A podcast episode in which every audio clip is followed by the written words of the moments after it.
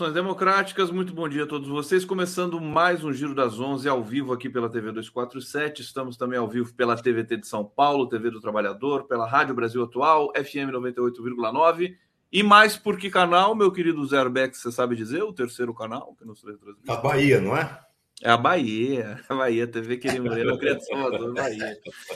Olha, Bahia que o, o, o Nasser gosta muito também, né, Nasser? Você estava lá uns tempos atrás aí, né? Olha, hoje a gente tem o privilégio aqui de contar com a presença do Reginaldo Nasser e essa essa, essa presença sempre né, problemática que é o Zé Arbex, meu querido Zé Arbex. Dois grandes amigos, por isso que eu fiz questão de trazer aqui os dois juntos para a gente falar um pouco dessa desse conflito que está uh, tendo, como de costume, a pior cobertura jornalística, né? Desde a guerra da Ucrânia, que acabou de. que está esquecida, né, Nasser? Agora ninguém mais fala da guerra da Ucrânia também. Olha, sejam bem-vindos vocês que estão chegando aqui para essa transmissão. O bate-papo está à disposição de vocês. Deem um like e eu começo. Vou, vamos começar, vamos começar com a visita, o, o Arbex, passando a palavra para a nossa ilustre visita, é, pedindo para o Nasser fazer aí um, um, um, preâmbulo aí dessa questão do, do Israel-Palestina, de como as coisas estão sendo tratadas. Tem muitas novidades hoje. O presidente Lula fez um apelo pelo, pelo, pelo fim da, do, do, por uma, uma espécie de cessar-fogo, pensando nas crianças que estão sendo mortas e tudo mais. Quer dizer, a coisa vai recrudescendo, vai piorando e a gente precisa. É, me parece que o, o, o mundo, essa entidade abstrata, que ninguém sabe exatamente o que significa, o mundo se acovarda diante dessa situação é, mais uma vez. Então, Arbex, depois, meu querido, desculpa, Reginaldo Nasser, depois o Arbex. Vai lá, Reginaldo. Bom, bom dia, prazer estar aqui com o camarada Arbex, com o Conde, sempre muito bom, Arbex, aqui não é rasgação de seda, não, mas sempre uma referência no finado jornalismo internacional brasileiro. É, não é da guerra da Ucrânia, não, você está bonzinho, não é da guerra. Desde os inícios do tempo que eu, eu sabe que existe jornal. Estava comentando aqui que meu pai, meus tios eram comunistas, eu li o Estadão. Comecei a ler o Estadão. Não era, não era para ficar concordando, óbvio que não, sempre foi de direita. Mas tinha informação.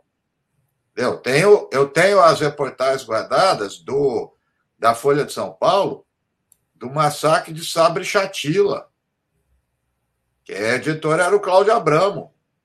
E o Paulo Francis, que era dizer, considerado direita, criticava, escreveu, fez uma apuração na época e escreveu com todas as letras: Ariel Sharon, criminoso de guerra. E escreveu embaixo: Ronald Reagan responsável. Ele não era de, de é, longe, já tinha sido, mas não era de esquerda, vivia criticando a esquerda e tal. E escreveu isso. O Cláudio Abramo fez uma apuração, porque na, nesse momento que ele escreveu não estava ainda muito claro, não estava é, do que, que havia acontecido. Mas fizeram uma, uma apuração muito, muito clara, muito, é, muito rigorosa. E além da apuração, tinha é, reflexão, tinha análise, tinha as duas coisas. Hoje não tem nada. É, fazia, eu, fazia acho que sete, oito anos que eu falei mal da Globo, eles não me chamavam. Falei, se chamar agora eu vou. No sábado, foi muito engraçado. Eles marcaram às cinco da tarde. Eu falei que eu vou. Um pouco antes eles adiaram para as sete. Eu tenho tudo isso em cópia. Depois adiaram para as nove. Aí, aí foi para as onze e meia da noite, não tinha ninguém. Só que o tiro saiu pela culatra. Que eles chamaram uma orientada minha que é excelente, vai defender tese doutorado sobre Gaza. E ela deu uma carraspana em todo mundo lá, ela pediu direito de resposta, porque ela estava falando, o que, que eles fizeram? Começaram a colocar imagem de gente morta, na meia tela. E aí, na hora que ela saiu, colocaram uma pessoa lá de Israel falando que ela mentia. A professora mentia, pediu direito, posso pôr lá? E não sei se vocês chegaram a ver isso, até bombou. Ela disse assim: vocês precisam a, é, usar metodologia científica para o jornalismo. Quem está fazendo a denúncia, que eu estou dizendo aqui, é a Organização Médicos Sem Fronteira. É a, é a, a Cruz Vermelha. Quer dizer, são organizações internacionais que têm credibilidade e vocês não estão citando. Todo mundo caladinho.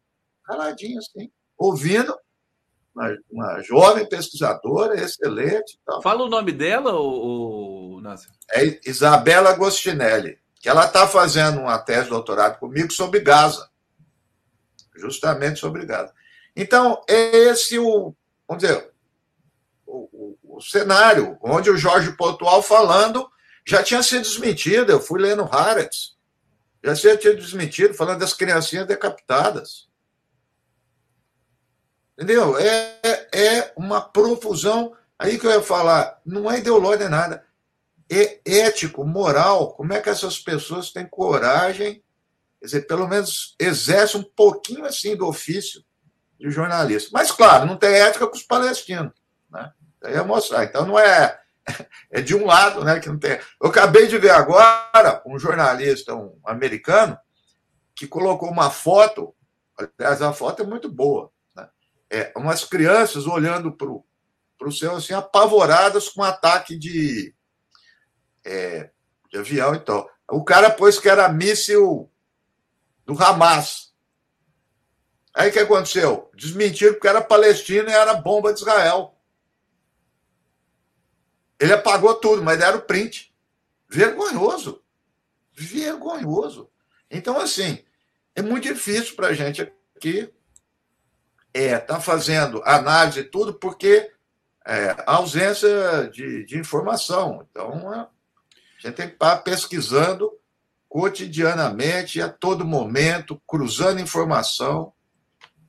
Daqui a pouco eu vou perguntar para o Nasser como é que ele está compondo o rol de informações com o qual ele lida, mas é, eu queria passar para o Arbex agora é, primeiro, pedindo para você citar uh, aquele autor que você falou aqui no bastidor, que fala que quando começa uma guerra, a primeira vítima é a verdade.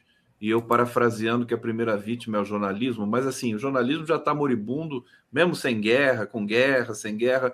E, e, e Arbex, como é que está a, a, tua é, expectativa com relação a se, se Israel vai conseguir né, é, capturar de novo é, e, e, e, executar até o fim o seu planejamento diante de um mundo um pouco diferente. Já não é como 2003, 2005, né? A gente tem uma massificação maior aí do, do da opinião e, e dos relatos na, na, esfera digital e que podem, por exemplo, como desmentiram essa questão da decapitação das crianças, né? Isso aí não seria desmentido há, sei lá, 20 anos atrás, assim, com tanta rapidez. Arbex, fala pra gente. Bom, primeiro, é uma honra para mim estar participando do debate com o Reginaldo. O Reginaldo, essa figura impoluta, de provecta idade já. Para quem não sabe, o Reginaldo foi durante muito tempo coordenador do curso de Relações Internacionais da PUC, colocou esse curso num, num, patamar talvez o melhor do Brasil, ou entre os melhores do Brasil. E, e agora, na pós-graduação, fazendo esse trabalho de, de, orientação e de formação de novos pesquisadores, trabalho fundamental, numa área que é cada vez mais essencial, como todo mundo está vendo, né? relações internacionais. Então, para mim, é um grande prazer, uma honra estar aqui. Aliás, o Reginaldo criou uma disciplina eu sempre falo isso e repito, que na época que ele criou, eu não sei se até hoje, eu acho que até hoje, é, hoje. é a disciplina de jornalismo e relações internacionais, para dar no curso de relações internacionais. Então, os alunos de relações internacionais, durante um semestre inteiro, discutem cobertura de imprensa e as implicações disso, a guerra híbrida, a guerra cognitiva, a, mídia como instrumento de guerra, etc. e tal. E o que ele está dizendo aqui é que até hoje é, é, o único curso no Brasil de Relações Internacionais que oferece essa disciplina, essa reflexão, que nós estamos vendo é, fundamental, é cada vez mais importante. Eu dei essa disciplina durante vários anos e no final do semestre a reação dos alunos era unânime, assim, olha, isso aí abriu as nossas perspectivas, para entender o que é o noticiário internacional. Um negócio fantástico. Bom, dito isso, passando a rasgação de seda aqui, vamos ao nosso tema. Uh, olha, antes de, de, entrar direto na, o, o, livro que você citou, é, é, é, o título dele é A Primeira Vítima. É um clássico da história do jornalismo, escrito por Philip Knightley, Philip Knightley, e que ele começa dizendo: numa guerra, a primeira vítima é sempre a verdade. Quer dizer, isso desde que existe cobertura, desde a guerra da, da secessão, a guerra da Crimeia lá, não sei, 1800 e tanto, foi a primeira guerra internacional coberta por correspondentes, etc. E tal. A primeira vítima é a verdade. Agora, eu queria fazer uma reflexão aqui sobre o que está acontecendo e sobre a manifestação do Lula, que dessa vez eu achei muito boa. Agora eu estou reconhecendo o Lula. Quando o Lula fala, parem de matar mulheres, parem de matar crianças, parem com essa desumanidade de todos os lados. Agora eu estou reconhecendo o Lula. Isso sim, eu concordo com ele e acho que foi uma manifestação muito boa que ele teve. Agora, eu quero fazer a seguinte reflexão. Eu, durante boa parte da minha adolescência e da minha vida adulta, eu não entendia, eu não conseguia entender como é que uma nação inteira fingia que não sabia do Holocausto. Ou seja, campos de concentração, Auschwitz, eliminando milhões de judeus, de comunistas, de ciganos, de romenos, de, enfim. E a Alemanha se comportando como se nada soubesse disso. Eu não entendia como que isso era possível. Não, eu não entendia. Claro que eu, eu conhecia literatura sobre isso. Eu conhecia, lia o Adorno, lia os marxistas, lia Ana Arendt, lia, lia todo mundo, o Primo Levi, eu tentava entender como isso era possível. A ficha começou a cair para mim quando eu comecei a perceber como a mídia e o, e o Brasil tratam os negros da periferia de São Paulo, do Rio de Janeiro, de Salvador, que são mortos 60 mil por ano, segundo estatísticas da ONU, não é nenhum grupo de esquerda. A ONU diz isso aí. 60 mil por ano morrem 90% dos quais são jovens negros entre 14 anos de idade e 30 anos de idade. E nós seguimos a vida no Brasil calmamente, como se nada estivesse acontecendo. Aí começa a cair a ficha para mim. Como é que é possível uma nação inteira ignorar um genocídio? Aí começa a cair a ficha para mim. Horrorizado. Cada, todo dia para mim no, no, no, Brasil é um horror, porque eu me lembro disso daí. E eu faço questão de dizer isso em sala de aula, em todos os lugares que eu vou.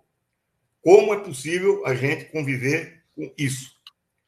Bom, e agora, vendo a, a, a, Bom, também vendo o Churchill, né? O Churchill, que é considerado um grande estadista mundial, etc. E tal, o cara é responsável pela matança por fome, eh, por, por, um, por uma política genocida é, na Índia. Milhões morreram por causa do senhor Winston Churchill. Milhões morreram. Que ele dizia abertamente que desprezava como seres humanos. Bom, agora vendo Gaza, o Israel está dizendo: nós vamos cortar água, nós vamos cortar luz, nós vamos cortar tudo, e 2 milhões de seres humanos em Gaza estão desprovidos de qualquer chance de sobreviver. E isso os jornalistas acham normal. Ninguém fala isso, como se fosse algo normal, uma tática de guerra como se fosse algo absolutamente aceitável. Cadê Mônica Vodivolga para falar isso daí? Cadê Catanhede para falar isso daí? Cadê Jorge Pontual para falar isso daí? Cadê os comentaristas para falar isso daí? O que, que eles têm na cabeça? É o cúmulo da desumanidade. Para não falar debilidade mental. Para não falar prejuízo mental. Porque não tem outra forma de, de, de, tratar, de tratar com essa gente. Então, eu, na verdade, eu até admiro o, o sangue frio do, do Reginaldo, porque ele ainda consegue ler essas coisas e consegue, e consegue acompanhar. Eu, eu, eu não consigo. Não, mas eu ficou difícil. A minha própria saúde, eu evito ler o que está sendo escrito, evito ver esses comentários em benefício da minha própria saúde.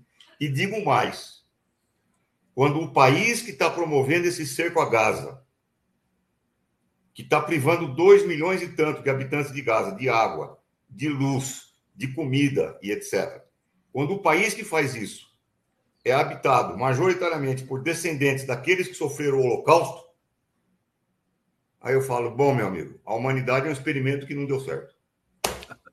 Pois é, eu quero até fazer um relato aqui antes de passar para o Arbex, que é o seguinte, quer dizer, eu, eu acompanho com, com, o nariz tapado, né? Evidentemente, a mídia convencional, CNN, Globo News, Band News, essas coisas para pegar, né? A gente sempre tira alguma coisa de útil ali. Agora, nessa cobertura específica da guerra, é, do, do conflito Israel-Palestina, ficou realmente impossível, porque eles ficam glamorizando, ficam falando dos brasileiros, ah, os brasileiros que estavam na rave, só ficam fazendo isso, fazendo essa narrativa da tristeza das famílias e tudo mais, e apaga completamente o maior, o maior escândalo da humanidade hoje, que é a faixa de Gaza. Arbex. Não, o, o problema é o seguinte. Ah, desculpa, eu ia passar citou, Reginaldo. Você citou, você citou a rave. Você citou a rave. Essa rave estava sendo feita ao lado do campo de concentração de Gaza a 6 quilômetros. A 6 quilômetros, quer dizer, a é. molecada se divertindo, bebendo, curtindo, a 6 quilômetros do campo de concentração. Oba, vamos fazer uma, uma rave ao lado de Auschwitz. Para celebrar a vida. Que, que porra é essa, meu? Sabe? É, que porra é essa? Deixa, deixa eu Não, Agora é o original. Nasser, é o Nasser, é a vez do é. Nasser. Fala pra gente, Nasser. Ah, deixa o Alberto falar aí. Não, não, não, eu... Não, eu, eu, me enganei. Pode, é, não, pode falar. É, não, eu acho assim, passando Passando adiante aí, corroboro com o Alberto que ele falou da mídia, é, mas passando adiante é o seguinte: é, a questão, vamos aí de Gaza, né? Que eu acho que reflete um pouco essa coisa do, do esquecimento, né? Da condescendência, da naturalidade. Então, quando o, o IBEX está falando aí do ministro da Defesa, e eu, inclusive, foi uma das primeiras coisas que eu peguei e pus na, no meu Twitter, entre aspas, né? E o, e, e o ministro da Defesa foi muito claro. Ele não fez nuance nenhum. Ele falou corte total. E completou para esses animais. Ele disse isso. É um ministro da Defesa. Ele não é uma, é de uma organização da sociedade civil, fora da coisa. Ele representa o Estado de Israel. Então, o Estado de Israel está falando, que é reconhecido na comunidade internacional.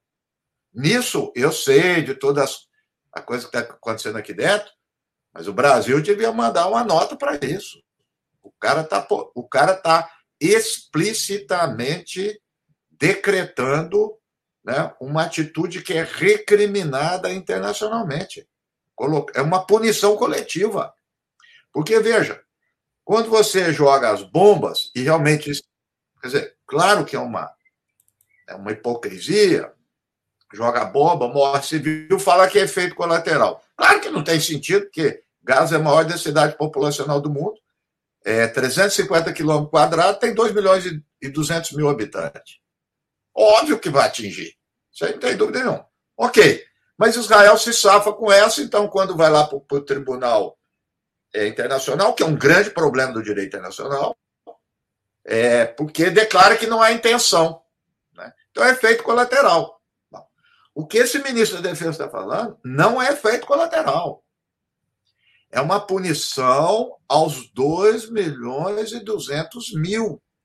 Claramente. Então, isso se chama punição coletiva. Quer dizer, um, alguns, né, algumas pessoas. O que fizeram no Guarujá, eu. É isso. Né? O Guarujá ainda disfarça. Disfarçar, não, foi tiroteio e tal. O cara não está disfarçando. Agora, vamos pensar. Se ele não disfarça, é por quê? Porque sabe que Israel pode fazer qualquer coisa. Aí, essa que é a questão. Quer dizer, eu não vou ficar discutindo o ministro da Defesa em si, condenar. É, é, ele eu sei. Eu sei. Agora, por que, que ele fala? Não tem punição nenhuma. Nenhuma. Ninguém faz absolutamente nada porque ele transita livremente na comunidade internacional. Tem, a gente tem que admitir isso. Não, não, tem, não tem outra forma. Então, é, e o que está acontecendo em Gaza, quem acompanha lá, é triste falar isso. Não é surpresa. Nenhuma. Quer dizer, esses cortes que ele disse acontecem todo dia. Agora é total. É, os cortes são parciais, mas também não deixa de ser crime. Né? Então, é dados de organizações internacionais. Os palestinos não podem andar cinco metros em, na, no, no mar para pescar. Não tem autorização, às vezes, para plantio ali na coisa, não entra alimento. Repito, isso é o cotidiano de Gaza. Por quê? Porque na hora que acabar, na hora que suspender as hostilidades, hostilidades a trégua, aquele negócio todo, a turma vai voltar para outro tema e aquilo lá fica. Aí, de repente, aparece de novo, inicia o ciclo, porque aí pensa que estão em paz. É então chamada uma paz violenta. É uma paz violenta. Então, de repente, se pergunta: puxa, como é que esse povo resiste? Porque humilhação e opressão aumenta a resistência. É isso. A ONU emitiu um relatório em 2012 dizendo o seguinte: em 2020, essa região é inabitável. Gaza. Aí muita gente falou: a ONU errou. Não, não é que a ONU errou. A ONU acertou. É que eles temem viver. Aí está a história. Eles são teimosos em viver. E vão continuar lá. Se Israel quiser resolver, vai ter que matar 2 milhões e 200 mil. Não tem, não tem outra saída. Eles vão ficar lá. Então, é a situação. É a, essa coisa deles fugirem. Ontem, eu vi um vídeo e confirmado, por quê? Estava em negociação, inclusive de brasileiros, que agora, porque tem, só um detalhe, tem brasileiro em Gaza, né? Israel foi lá, buscou avião, tudo bem, vieram fazendo uma farra, ok, também gosto disso, vieram com vida, ok. Gaza não tem jeito. Aí filmaram ontem que então estava tendo a possibilidade de sair pelo Egito. É, Israel começou a jogar bomba na fronteira. É uma cena das pessoas em desespero correndo. Então é tudo isso, e, e mas assim, pegando a deixa do Arbex, é natural. O que tem que fazer isso? Né? É natural. Coisa... Então, essa ideia, um dia a gente volta aqui, mas essa ideia de, de guerra econômica, sanção econômica, ela é pior que a guerra.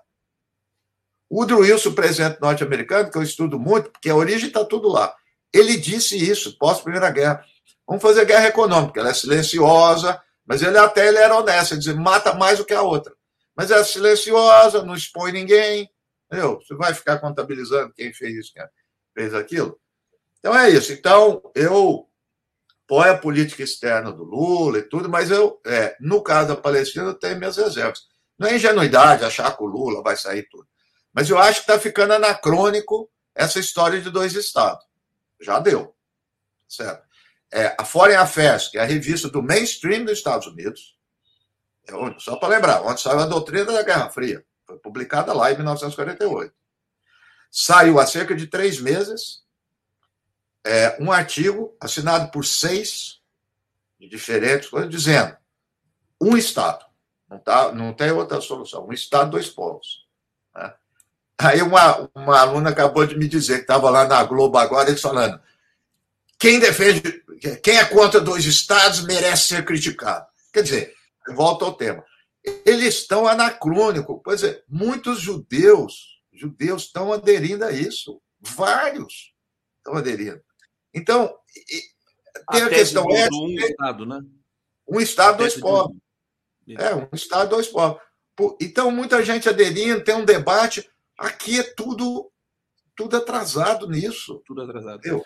É tudo atrasado. Então, é um negócio, é um negócio complicado. Mas o governo brasileiro, e agora eu concluo aqui, mas eu acho que ele, se ele quiser manter esse tônus aí, que ele sempre teve, deve entrar nisso. Até entrei no, no Twitter do Padilha e de outro, eu falei assim: que falta faz o Marco Aurélio Garcia? É verdade. Tom político. Assim, esse tom político na área internacional. O Celso Amorim não tem, nunca teve e não vai ter.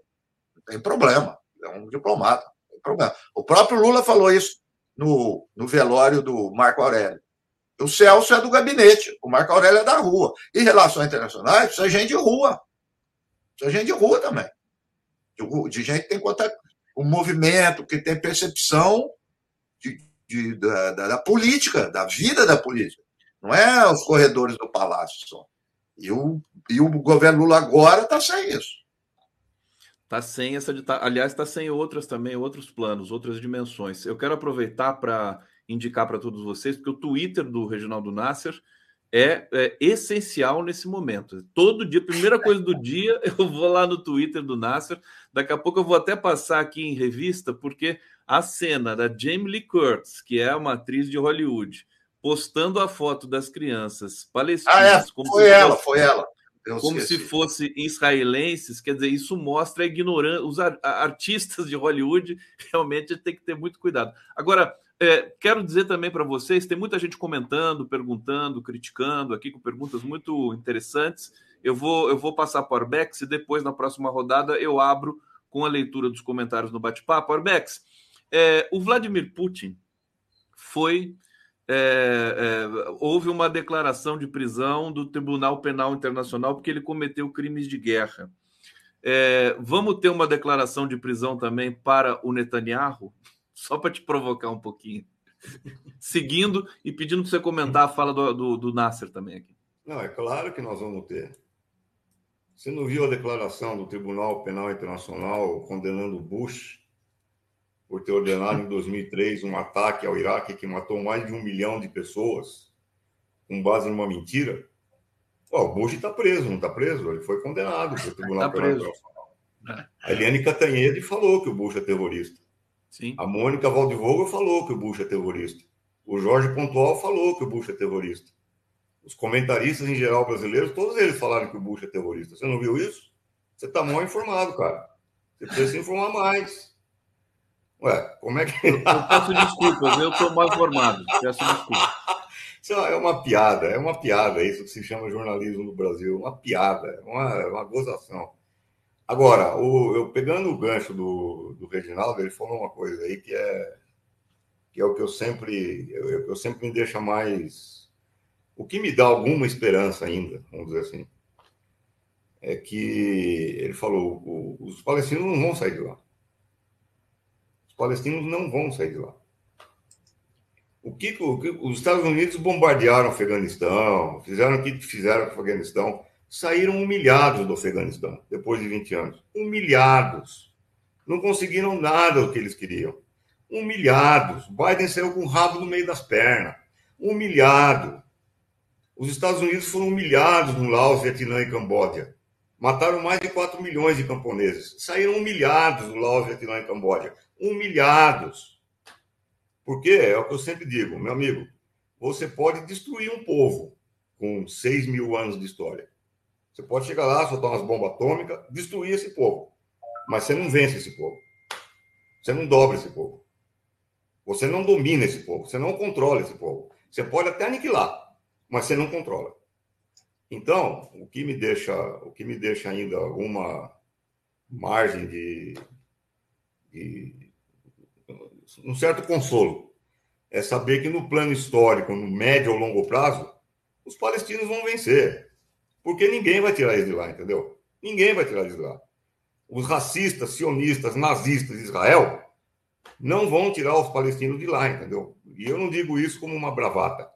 Eu digo isso olhando para a história. Agora, é, a, a, minha tese de doutorado, aliás, foi sobre a primeira guerra do, do Golfo, aquela de 1991, quando a mídia inteira propagou a mídia inteira propagou a versão de que ninguém tinha morrido na Guerra do Golfo. É. Bastava fazer uma pergunta para quem tem dois neurônios na cabeça, o Tico e o Teco. Não precisa ter mais do que dois neurônios. Até a Damares pode fazer essa pergunta, assim, por exemplo. É, é, até o Pimenta, do, da Secom, pode fazer essa pergunta, por exemplo. É, Calma, é, A pergunta é: como é que você bombardeia uma capital como Bagdá, com 4 milhões e 800 mil habitantes, durante 40 dias e 40 noites consecutivas, que foi o bombardeio lá em 91, em que só na primeira semana de bombardeio você teve uma tonelagem de explosivos equivalente a uma Hiroshima por dia, em termos de tonelagem de explosivos. E isso são dados oficiais do Pentágono. Pentágono, não é de um grupo de extrema esquerda que produziu isso daí, dados do Pentágono. Como é que você pode bombardear uma capital com 4 milhões e 800 mil habitantes durante 40 dias e 40 noites com esse, com esse poder de fogo e não matar ninguém? Como que é possível isso? E a mídia comprou essa versão e vendeu essa versão. E todo mundo acreditou naquela época que eh, os Estados Unidos tinham inventado a guerra cirúrgica, a guerra sem mortes. Ah, uma gozação, certo? Eu fui fazer meu doutorado sobre isso. Foi sobre isso meu doutorado.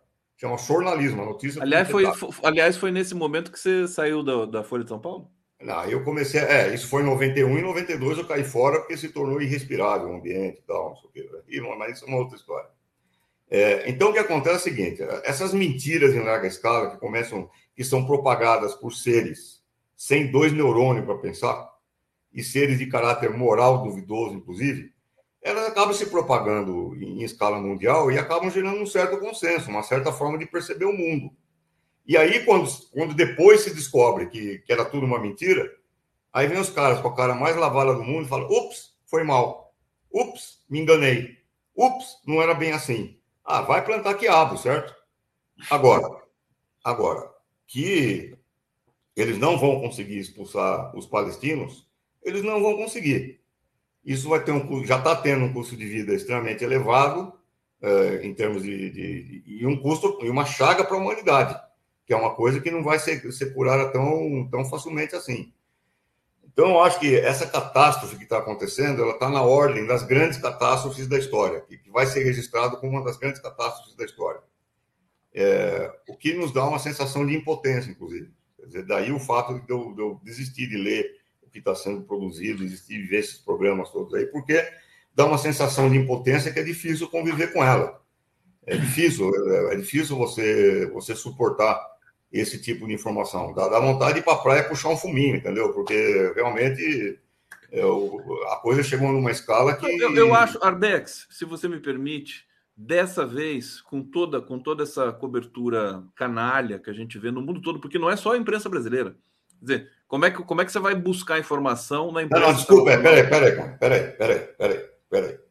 Essa frase não é só a imprensa brasileira, tem que ser colocada entre aspas, porque, veja bem, o, o, o, o Reginaldo acabou de citar um jornal no qual ele foi colher informações. Haaretz, de Israel. Um jornal israelense como Haaretz informa muito melhor, muito ou claro. muito menos pior, vamos dizer assim, do que Folha de São Paulo claro. do que Estadão, do que o Globo. A CNN, a CNN entrevista um embaixador é, da Palestina lá na, na Grã-Bretanha, que dá uma entrevista muito mais e, e, que, é, que é publicada de uma forma muito mais honesta, de uma forma muito mais franca, muito mais aberta do que qualquer emissora aqui no Brasil. Essa história que o Nasser contou da orientanda dele, que foi literalmente censurada na, na, na Globo News, que a palavra é essa, é, é uma, é uma, é uma, uma amostra do que acontece no Brasil. Então, o Brasil é muito mais sabujo. O Brasil é muito mais ridículo, a imprensa brasileira. É muito mais subserviente. É muito mais capacho do que qualquer coisa que se vê em escala internacional. Inclusive, até o New York Times chegou a publicar uma capa, primeira página, com as fotos de crianças palestinas assassinadas por Israel. Até o New York Times Verdade. fez isso. Verdade. Eu quero ver quando é que a Folha vai fazer um negócio desse. O Estadão, o Globo vai fazer um negócio desse. Nunca! Um bando de sabujo vira-lata. É isso que é a imprensa brasileira. Perfeito, perfeito. O pessoal gosta quando você, você fica indignado assim, viu, Barbeck? Eu, eu também gosto, viu? Você é, é uma coisa importante para a gente. Olha, deixa eu ir para o bate-papo, então, para passar para o Nasser na sequência. Tem muita gente que comentou aqui, está na fila para eu ler os comentários. Hussein Brasil. Israel cometeu todos os crimes de guerra previstos. Eu vou, eu vou ler no acumulado e depois o Nasser vai tentando lembrar, eu vou ajudando aqui. É, é, sionistas conturbam e acabam com o debate na PUC Rio de Janeiro. Não sei se isso é um relato, né? Eu imagino que seja. É, Hussein Brasil, mais uma vez. É melhor morrer em pé lutando que morrer de joelhos? Ele pergunta. Israel é agressor desde 48. Palestina reage. Tarso Breno, trio maravilhoso, agora me respondam. Ganhamos com Lula e nós, da mídia progressista, temos que mendigar apoio pelo YouTube? Acorda Secom, tá aqui o recado para sempre, aqui para todos, enfim, para o governo Lula como um todo. Miguel da Silva, a atriz Jamie Curtis publicou o mesmo tweet, exatamente isso eu vou mostrar para vocês daqui a pouco. Hussein, vocês assistiram o lobby Israel domina Estados Unidos e, e, e Reino Unido. Eu acho que é o contrário, né? Eu quero. Vamos tratar disso. O ONU cometeu erro ao criar Israel que descriem. Ricardo Garcês, um novo uh, Holodomor, muito triste, é, agradecendo Miriam de Souza pela inscrição. Estados Unidos corrompem a ONU, vide ameaças a José Bustami. Alexandre Cerqueira, a Globo falou que Israel conseguiu matar 1.500 terroristas bombardeando um prédio. Só faltou falar, incluindo idosos, mulheres e crianças. É, Oliveira, José Arbex, também não consigo entender como Israel faz com que uh, faz o que faz com a Palestina. Boa pergunta. Que porra é essa? Rave ao lado de campo de concentração. É, Hussein, Mick Wallace e Clark Daly, heróis do Parlamento da União Europeia. É, Everton Kaiser, até agora não vi vocês criticarem o Hamas pelo absurdo, calma que o, o Nasser vai falar. É, Rejane Simões Pires, se os judeus têm direito àquela região, os indígenas americanos deveriam ficar com toda a América. Quem defende um tem que defender o outro. Bom, vocês podem também explicar é isso. É o contrário. É o contrário? É claro. tá bom. Terezinha Braga de Moraes, essa ação brutal do terrorismo israelense tem a cobertura do mundo ocidental que está em plena decadência. São seus últimos estertores. Tem muita coisa aqui ainda. Vamos ver se eu avanço mais um pouco. Maria Luísa Souto Maior, que bom termos canais como o Seu Conde, o 247, TVT, é, para ouvirmos vozes como Reginaldo Nasser e Eduardo Bex em meio a tanta mediocridade das, mina, das mídias. Hussein, a Globo vê Gaza como fascistas vem uma favela. Terezinha Braga de Moraes, por favor, quando entrevista o presidente da Associação Palestina do Brasil, o Alib, o Alib Rabah, eu conheço, pois ontem no DCM, Sara Vivaco estava entrevistando e de repente a entrevista foi interrompida. É, Hussein, Israel bombardeia fake news para blindar seus crimes. Mais um pouquinho só. Pedro Antônio Cândido Abrex, como é que você vê o ataque que o professor de jornalismo do INSPER, Pedro Burgos, vem fazendo contra o Brasil 247? A quem interessa isso? Eu não estou sabendo disso. É, mas, enfim, Fica fácil de explicar também, né? Amabile Maria Pandori. Só digo uma coisa, adoro Orbex e estou junto com ele na praia. Pode ser até sem o fuminho. Rinaldo Freitas. Se a ideia de Israel é retalhar coletivamente um povo, então quando atacarão a Alemanha? É muita coisa. Nasser, você coloca essa bola no chão para a gente? Quer dizer, Ué, uma tento, coisa né? que eu queria acrescentar é o seguinte: tá muita gente esperando a retaliação é, brutal é, que está que tá em curso né, de Israel com relação a Gaza, ao Hamas e à Palestina. É, só que essa invasão terrestre em, em, Gaza ainda não ocorreu. Vai ocorrer, na sua opinião? Enfim, vamos lá. Não, deixa eu, eu vou discutir o Hamas, não tenho dúvida nenhuma. Não me furto disso. Eu, em primeiro lugar, não quero e recusei várias entrevistas para é, discutir o Hamas, eu quero discutir a Palestina. Eu quero discutir a coisa. E dentro disso o Hamas. Vamos lá, ué. Quando é que o Hamas foi criado? 1987. É, tem uma expressão no direito que eu adoro, chama ad nauseam. Em latim fica bonito. É, tem tanta informação sobre isso que dá até náusea que Israel criou. Eu vou completar. Haaretz, antes de ontem, passei para vários jornalistas, entre aspas. Netanyahu, 1919, 2019, com seu partido Likud.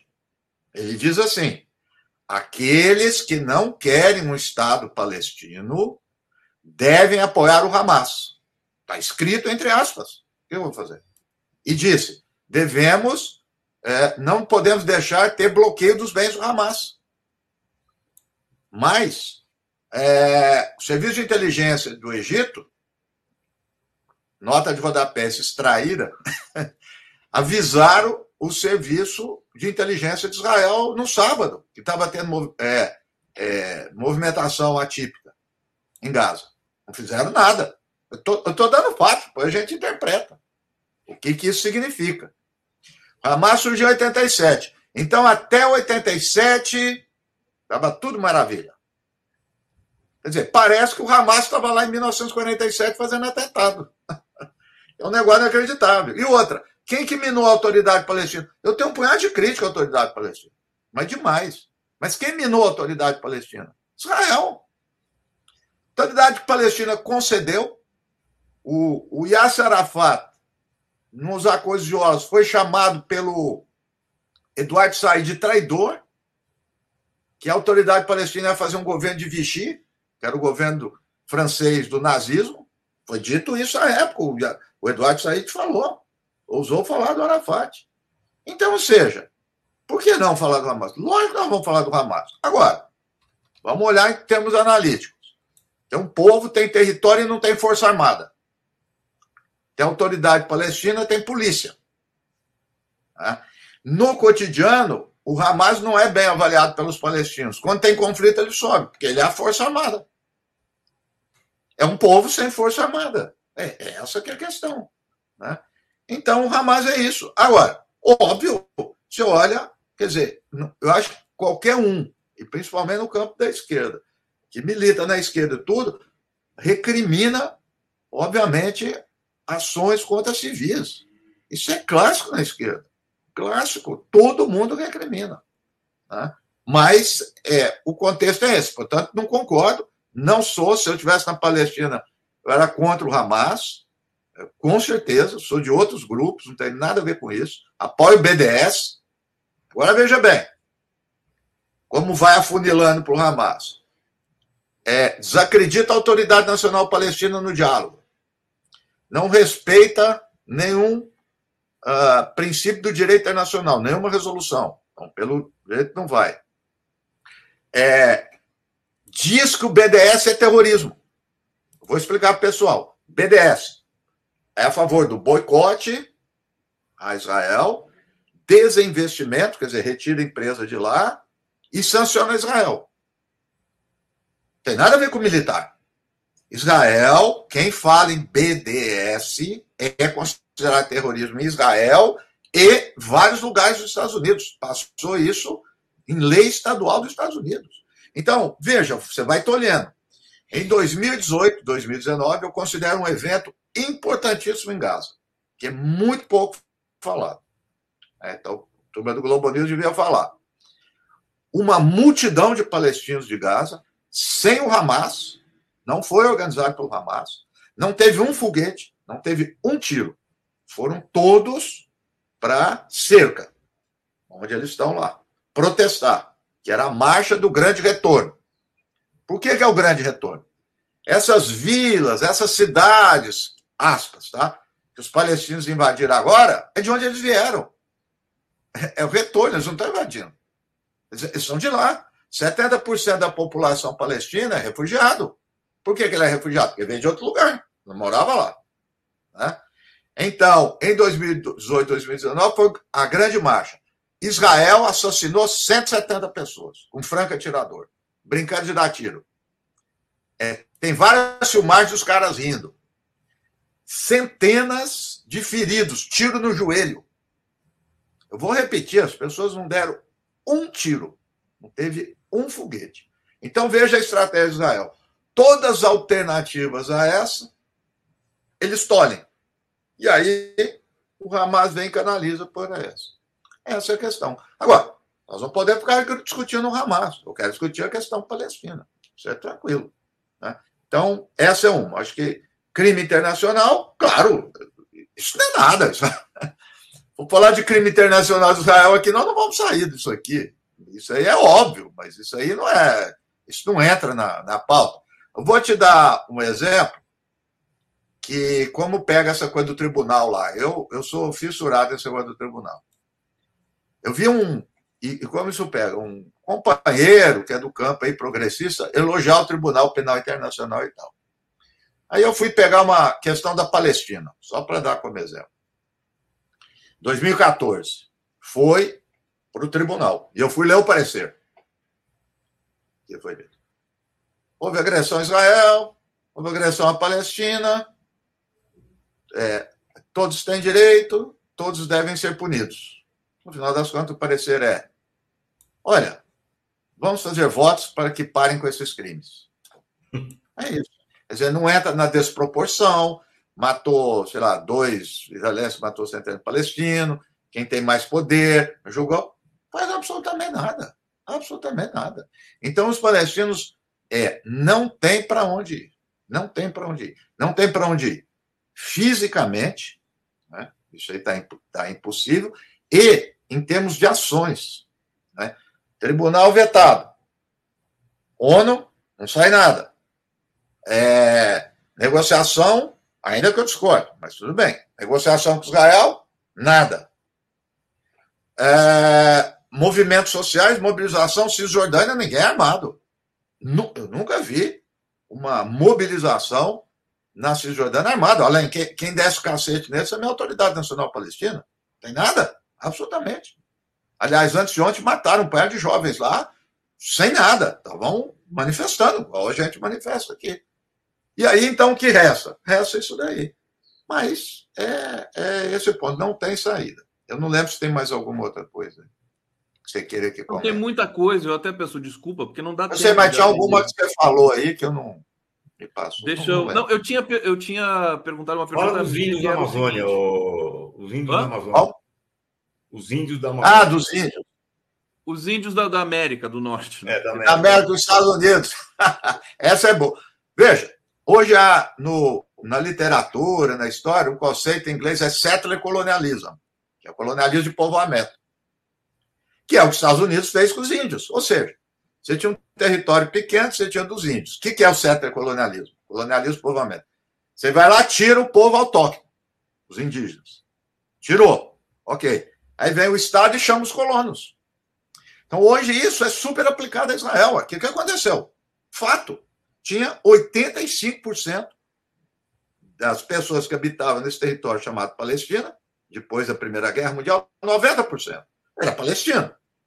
Entre a Primeira e a Segunda Guerra Mundial começou a migração, foi diminuindo. Quando cria, quando faz a partilha, isso é fato, Conde. Todo mundo tem. A interpretação pode. Isso é fato. Quando vai fazer a partilha, um terço da população, que é de judeus, fica com 70% do território. Isso é matemática. Se um terço da população fica com 70% do território, quer dizer que os outros foram expropriados e expulsos. Isso é o certo colonialismo. Ou seja, essa cidade, repito, que está aí em torno, era de maioria palestina. O que, que hoje tem? 100% de judeus. Tirou um e pôs o outro. Isso é certo colonialismo. Teve na Austrália, o Arbex estava falando do Churchill, os ingleses fizeram isso na África. Isso é conhecido, veja, literatura internacional, isso daí. É, é literatura. Então, é o contrário do que ele está falando.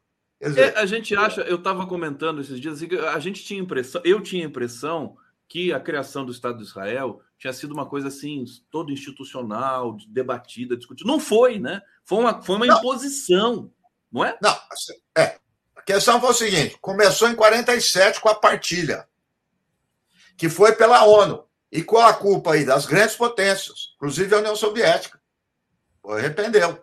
O primeiro país a reconhecer Israel foi a União Soviética, não foi os Estados Unidos. Então, apoiaram essa resolução, essa partilha. Quando vem a ideia da partilha, há revolta. E aí que, o, que os sionistas falam que eles não aceitam a questão dois estados. Ué, como é que vai ser aceitar dois estados se, repito, 70% do território foi para um terço? Que quanta matemática é essa? E as piores terras? Não aceitaram. Aí, com a guerra, Israel tomou mais ainda. Aí vai em 67, sobrou Gaza e Cisjordânia, que ficou numa situação anômala. Não eram estados, um era supervisionado pelo Egito, outro pela Cisjordânia. O que, que aconteceu em 67? Israel tomou. Isso é fato gente, não tem. É, tomou isso daí. Aí vem 2005, um lance, um lance genial do Sharon. Genial. Sharon era um gênio do mal. O que, que ele fez? Tirou os colonos de Gaza. Aí disse: agora vocês vão criar o Estado palestino. O porta-voz do Hamas comemorou que ia criar o Estado palestino em Gaza. Saíram os colonos. A extrema-direita ficou contra. Um ano depois, o que, que houve? Cercamento, que é o que nós estamos agora. Sim. Autonomia. É, ué, autonomia, claro, é, é, dos palestinos, é, mas está cercado. Está cercado é, por terra marear. O que, que você vai fazer? Autonomia de quê? O que, que você faz? Você não tem exército, você não tem meios econômicos, você não tem comunicação com o mundo. Ah, mas eles são livres. Né? Então, esse, esse é o jogo com Gaza. Porque a questão palestina, em geral, ela se divide Gaza e Cisjordânia. Cisjordânia é o problema do, é, dos colonos que tomaram conta de todos os territórios. A Gaza não tem, não tem colono. Né? Então, e esse lance do Sharon deixou Israel bem visto na comunidade internacional. Claro que é hipocrisia. Aumentou o comércio, se situou melhor com vários países árabes, os governos árabes hipócritas. Não, agora não, tá, podemos negociar. É isso que aconteceu. Só finalizando.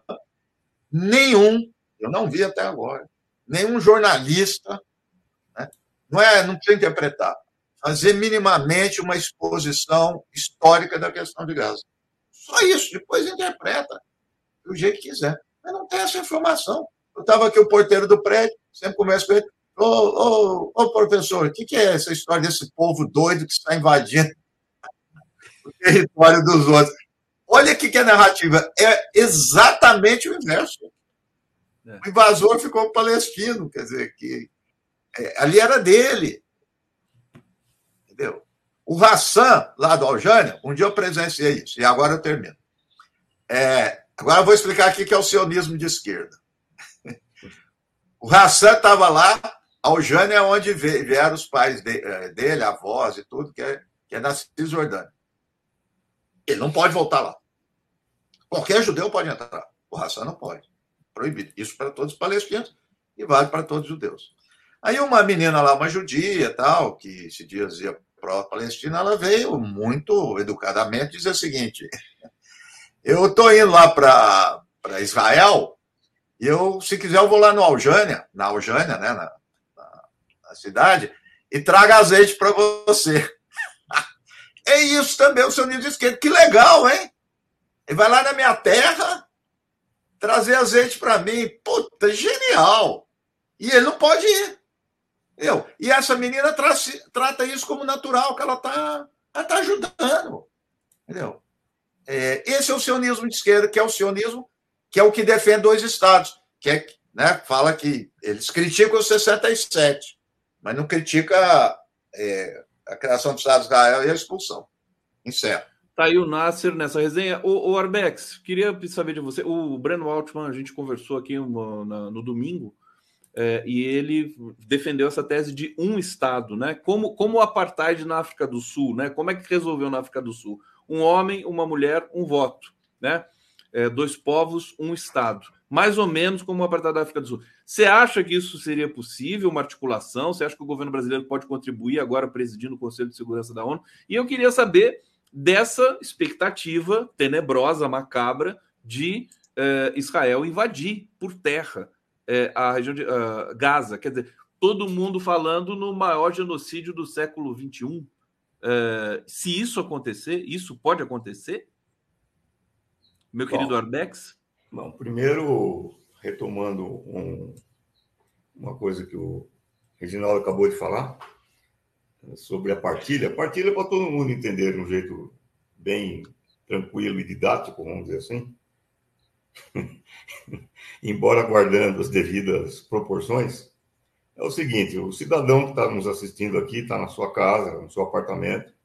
Aí eu bato na porta dele e falo assim: Ó, oh, a partir de hoje é o seguinte: eu vou ficar com a tua sala, o teu banheiro e o teu quarto, e você fica confinado à cozinha. Você topa isso? Aí você fala, mas como eu vou ficar confinado na minha cozinha? Que porra é essa? Por que você está falando isso? Não, porque está na Bíblia. Há, há 10 mil anos atrás, baixou o santo no profeta qualquer lá, profeta Elias, sei lá que profeta, profeta X, e o profeta lá 10 mil anos atrás falou que a tua sala é minha, entendeu? Então, E aí você fala: não, não, não, não, não, eu não toco isso. Olha como você é intolerante. Olha como você não quer, não quer partilhar as coisas. Ô, vem cá, a nação responsável pelo Holocausto não foi a Alemanha? Foi. Então, por que o sionismo vai na Alemanha reclamar a instalação de Israel na Alemanha? Por quê? Qual é o babado aí? Qual é a lógica? Ah, não, mas não teve nenhum profeta que falou que a Alemanha. Ah, não, porque o movimento sionista queria se instalar antes em Uganda. Depois as discussões foram lá para a Terra do Fogo, a Patagônia. Depois é, pensaram na Albânia. Pensaram, inclusive, num pedaço da União Soviética antiga, lá da Sibéria, lá, quer dizer. Uh... Então é isso. Os palestinos são intolerantes, eles não querem dividir, não querem dialogar, porque eles não querem entregar a própria sala, não querem entregar o próprio apartamento, não querem entregar tudo que eles têm, em nome do que um profeta falou há 10 mil anos atrás. Aí, aí vira uma brincadeira. Segundo lugar, e aí já não é mais. É, aí, já, aí a coisa começa a atingir tinturas que eu acho muito graves. Eu quero falar do ovo da serpente. Enquanto nós estamos discutindo aqui a Palestina, o partido neonazista na Alemanha ganhou as eleições na Turíngia. O partido neonazista na Alemanha, neonazista, ganhou as eleições na Turíngia. Turíngia é uma região simbólica da Alemanha, porque lá fica Weimar, lá nasceu Johann Sebastian Bach, lá nasceu Goethe, lá nasceu alguns dos luminares da cultura alemã. Ali os neonazistas ganharam as eleições. Nas eleições que acabaram de acontecer regionais, os neonazistas ficaram em segundo lugar em Hesse e em segundo lugar na Bavária. Quer dizer, você está vendo o crescimento do movimento neonazista na Alemanha. Sabe o que significa isso? Eu espero não ter que lembrar aos nossos irmãos judeus, eu digo irmãos sem nenhuma ironia, porque eu, claro que que eu faço uma diferenciação muito grande entre judeu, sionista e o Estado de Israel. São coisas diferentes. Existem N mais um judeus, inclusive dentro de Israel, que denunciam o apartheid. Por exemplo, a organização B'Tselem, que é a organização israelense e judaica que defende os direitos humanos, denuncia o apartheid. Eu tenho um monte de amigos que são judeus israelenses, amigos meus com muito orgulho, e que marcham comigo em passeatas, em manifestações, participam de debates. Um deles foi meu ex-aluno e depois aluno do, do Reginaldo, Bruno Huberman, por exemplo, agora, que está sendo exposto a ataques violentos do semitismo. O outro é o Breno Altman, que faz um trabalho muito bom de esclarecimento, também é descendente de judeus, etc. Então, eu quero lembrar aos irmãos judeus o perigo que significa, dentro dessa atmosfera de intolerância, atmosfera de violência a qualquer preço, atmosfera de matança e genocídio, o ascenso do neonazismo. Por exemplo, na Alemanha. Eu espero não ter que explicar o que, que isso significa. Então, nós estamos numa cultura mundial de violência. Na Europa, por exemplo, várias manifestações pró-Palestina hoje estão sendo reprimidas pelos governos. Governo da Inglaterra, governo da França, no Canadá foi reprimida uma manifestação pró-Palestina.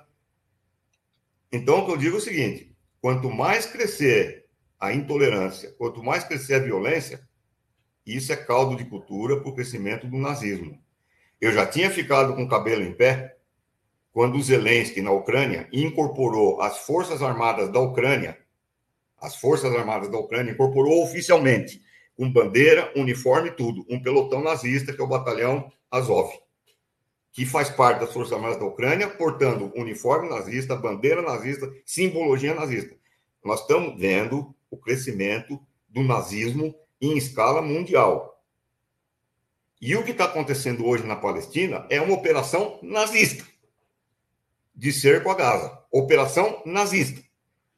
Então, meu amigo, não tem como você fechar os olhos para Gaza e depois dizer que você é contra o nazismo. Não tem como porque é a mesma operação, é a mesma lógica. É a lógica do extermínio, é a lógica do genocídio, é a lógica racista. Portanto, nós estamos diante de um perigo mundial. Mundial. E hoje eu tenho muito orgulho de dizer que a ponta de lança contra o nazismo tem um povo que hoje é a ponta de lança contra o nazismo. Esse povo se chama Palestina. A Palestina hoje é a ponta de lança contra o nazismo os judeus no mundo inteiro deveriam ser gratos ao povo palestino. Porque se tem um povo que está resistindo a uma operação armada de genocídio, com base em raça, esse povo é o povo palestino. Então, é, eu acho, eu acho, eu acho que, que tem uma coisa que pode eventualmente impedir a continuidade do horror a Gaza, que seria um levante da opinião pública mundial. É, agora, isso aí está enfrentando obstáculos, porque os governos europeus que são capazes do império, que são subservientes ao imperialismo, estão reprimindo as manifestações pró-Palestina. Então, ou, ou vai existir um movimento internacional de solidariedade que consiga suplantar essa operação internacional de esmagamento dos palestinos, ou nós estamos condenados a assistir um genocídio de proporções gigantescas. É, e que se acontecer, é, também as consequências disso também são. Não, é carta branca para o nazismo, meu amigo. É carta branca para o nazismo. É carta branca para o nazismo. É, todo mundo é vai achar que, que pode falando. fazer a mesma coisa. É disso que nós estamos falando. É, é carta branca para o nazismo. Não é uma brincadeira o que está acontecendo. O não, é uma coisa, então... não é uma coisa que diz respeito aos palestinos e que está e que tá, e que tá, é, circunscrito ao Oriente Médio. Nós Sim. estamos discutindo o fenômeno mundial.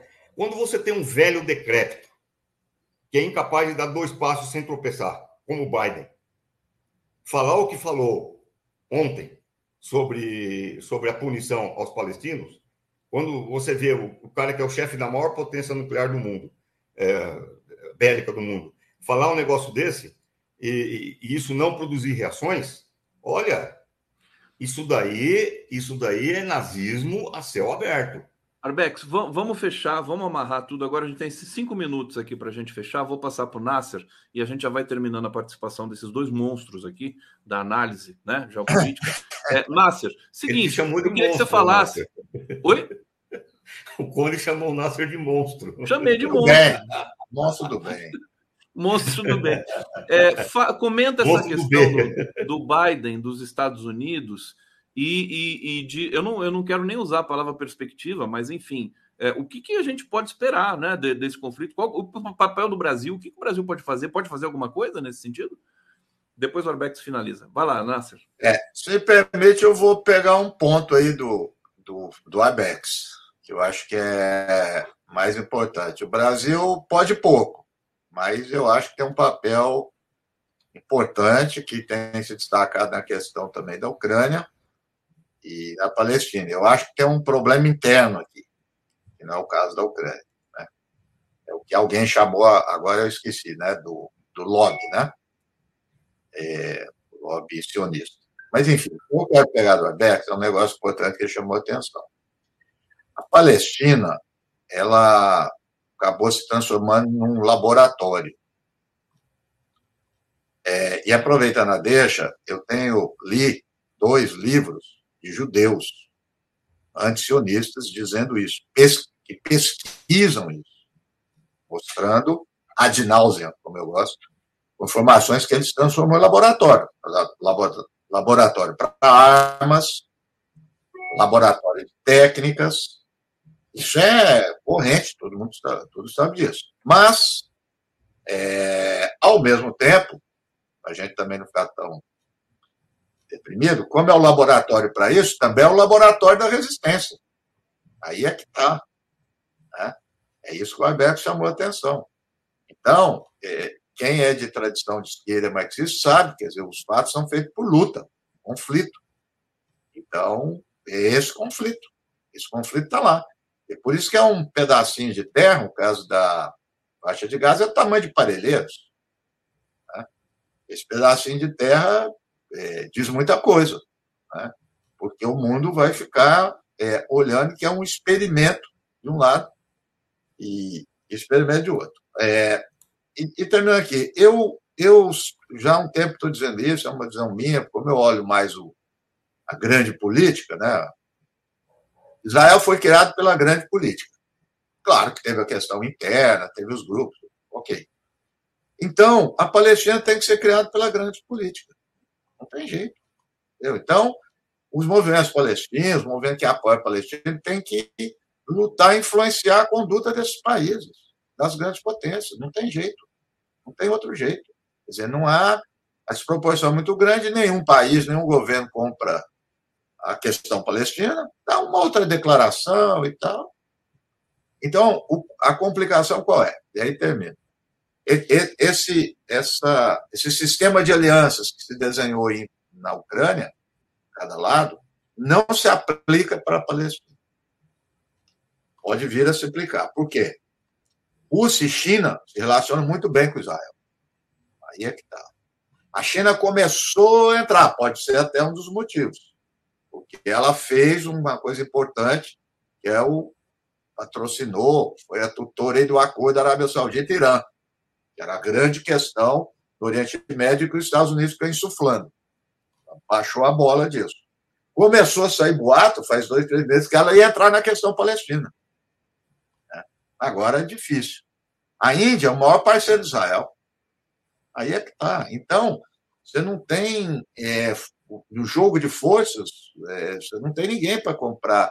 Qualquer outro lugar do mundo já tinha, uma, ainda que eu tenha Cristo, mas já tinha uma operação de paz na Palestina. Qualquer outro lugar. Está lá, fala do Haiti, não fala da, da Palestina, que é muito mais evidente o problema. Né? Aliás, o Haiti é um problema unicamente interno, não tem nada a ver com internacional. Então, eu acho que tem que ter essa luta pelo convencimento, pelo PDS, quer dizer, são essas, essas mobilizações políticas que fazem isso. Que, que deu outro tom para a Palestina na, na, política internacional? Não foi a Oslo e não foi o Hamas. Foram as intifadas. As intifadas são os movimentos populares.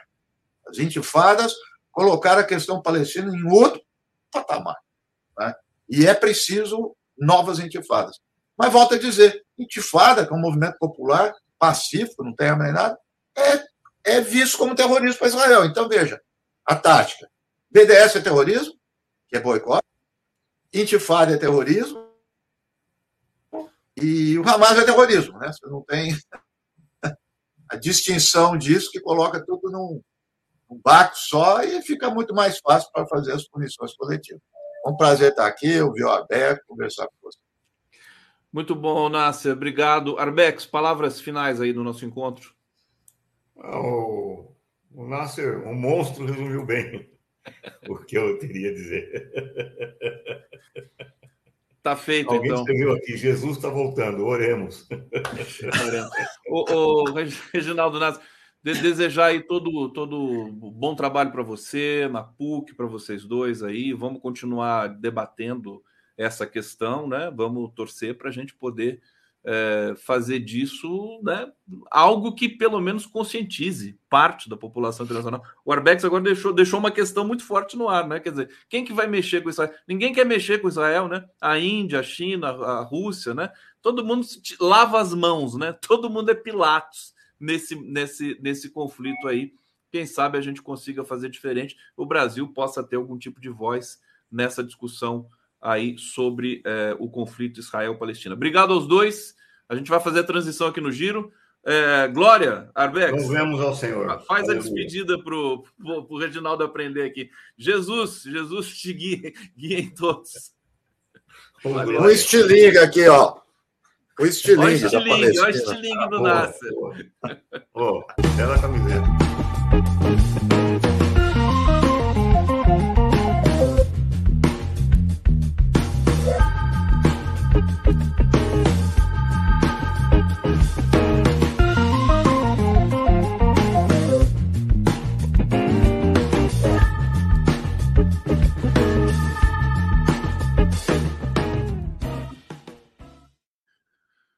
Vamos lá, seguindo aqui no Giro das Onze, agradecendo a audiência fantástica que vocês estão nos proporcionando aqui. Aula fantástica com os nossos professores aqui, Reginaldo Nasser, Zerbex. Eu estou esperando minha próxima convidada aqui, que é a Luna Zaratini.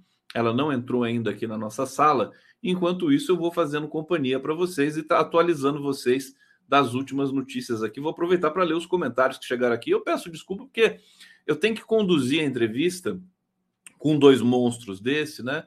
É, de medida a fazer, né, prestar o serviço para todos nós públicos. Não tem que deixar esses caras falarem. Não posso ficar interrompendo muito. As pessoas reclamam que eu interrompo né, o, o entrevistado. Eu não posso interromper. Então, é, eu, eu deixo, eu tento ler na medida do possível os comentários. Né? A gente tenta responder na medida do possível, mas vocês sabem, na verdade, vocês estão aqui nessa interação e acho que foi proveitoso para todo mundo. A Luna chegou aqui, deixa eu já colocar a Luna aqui na nossa tela. Obrigado, Luna Querida, seja muito bem-vinda aqui ao Giro das Onze. E eu quero começar né, é, pedindo para você falar um pouco de como você está vendo o conflito é, Israel-Palestina, que era o nosso tema aqui, é o tema que está tomando conta de todas as discussões. Isso, isso chegou a ser discutido no âmbito da, da do legislativo da, da, da, cidade de São Paulo, Luna, porque isso impacta todo mundo, né? As pessoas, os movimentos, representantes da Palestina, até o Boulos. O Boulos sofreu uma retaliação por defender o povo palestino, né? Teve até uma baixa ali, acho que na campanha dele. É, queria ouvir você um pouquinho sobre isso antes da gente falar das ações aí dentro do parlamento na cidade de São Paulo. Bom dia, Conde. É, bom dia a todos e todas que estão assistindo a gente aqui em mais, mais um Giro das 11. Peço desculpa esses minutinhos, mas eu estava na Lapa por conta de uma denúncia em relação a uma praça é, que fica numa região, enfim, e que cortaram todas as árvores do, da noite para o dia é, para fazer uma obra e eram árvores de compensação ambiental. Então, realmente mais danoso ainda. É, então, peço desculpas de ter entrado agora. Estava gravando vídeo, essas coisas. Bom, é, primeiro dizer que é, eu acho que é importante falar e pensar a posição do Brasil em relação a esse conflito, muito mais do que nossas posições pessoais, nossas posições políticas, porque é mais um conflito, né, que é um conflito histórico, né, geográfico, de disputa de terra, de disputa intensa, é, e que o Brasil precisa se posicionar, como já vem se posicionando muito bem, é, em defesa da paz, da paz entre os povos e também na garantia dos direitos, né? na garantia do, do Estado, né? do Estado da Palestina, do Estado de Israel, na garantia dos direitos. Acho que isso é fundamental. Agora, o Lula, é, há pouco tempo atrás, pouco, poucos minutos atrás, antes de eu entrar, soltou um comunicado também falando sobre as crianças que estão sendo usadas como reféns nesse processo. E é muito sério tudo isso, assim, porque é, vai criando um nível de brutalidade, de crueldade que eu acho que não, é impossível é, da gente da gente aceitar, impossível mesmo da gente aceitar essa grande violência que está acontecendo é, é, né, no Oriente Médio. Então, o Brasil também tem um papel nisso tudo, né, de enfrentamento e de é, garantia da paz e dos direitos, né? Acho que é nesse sentido que a gente deve abordar é, esse processo todo estão tendo atos né, aqui em São Paulo é, em defesa e na discussão é, é, sobre essa questão. Hoje vai ter mais um ato às 18 horas no Armazém do Campo do MST para discutir essa questão, para as pessoas se posicionarem. É, a, gente, a gente no Legislativo é, tem discutido, né, tem os pronunciamentos que acontecem nas sessões, mas também em cada espaço que nós estamos, temos falado sobre isso porque não dá para a gente não se posicionar sobre um conflito tão, é, tão grande né, no mundo. E eu acho que o mundo está vivendo muitos conflitos, porque a gente está vivendo um momento de eclosão, de fome, de miséria, das mudanças climáticas, do aumento das desigualdades, do aumento da concentração de renda, é, da vulnerabilidade das pessoas. E esses conflitos têm acontecido, se intensificado, e o Brasil, na sua política externa, é, tem se posicionado corretamente é, em defesa da paz, da paz entre os povos, da garantia da autonomia dos povos, da autodeterminação dos povos. Essa é a orientação geopolítica do Brasil e que eu acho que a gente tem que se posicionar é, nesse sentido. São Paulo tem uma comunidade palestina bastante robusta, interessante. Eu frequento Al Janiá, que é um, um lugar assim de muita convergência, né? É, é, enfim, afetiva do povo palestino e também judaica. É, será que não, não poderia haver, né, fazer de São Paulo, digamos, um processo de, de, de, conversação, né? Porque o Brasil era até pouco tempo atrás era conhecido por isso, quer dizer, todos os povos do mundo aqui se encontram é, e, e, os povos árabes, inclusive que têm rixas lá, se encontram aqui e celebram a vida aqui. Você é, chegou a pensar nisso, o, o Luna? O que você acha dessa? Eu acho importante a gente fazer esse diálogo. É, tem a gente, né, enquanto mandato, tem relação sim com a comunidade judaica, com a comunidade palestina. É, com, a gente faz muito debate né, sobre a imigração, os imigrantes, sobre a gente ter um país que, mais do que acolhedor, garanta os direitos né, aos imigrantes e também aos migrantes porque aqui na cidade de São Paulo é, a gente teve a migração nordestina e a cidade foi construída, sangue e suor nordestino.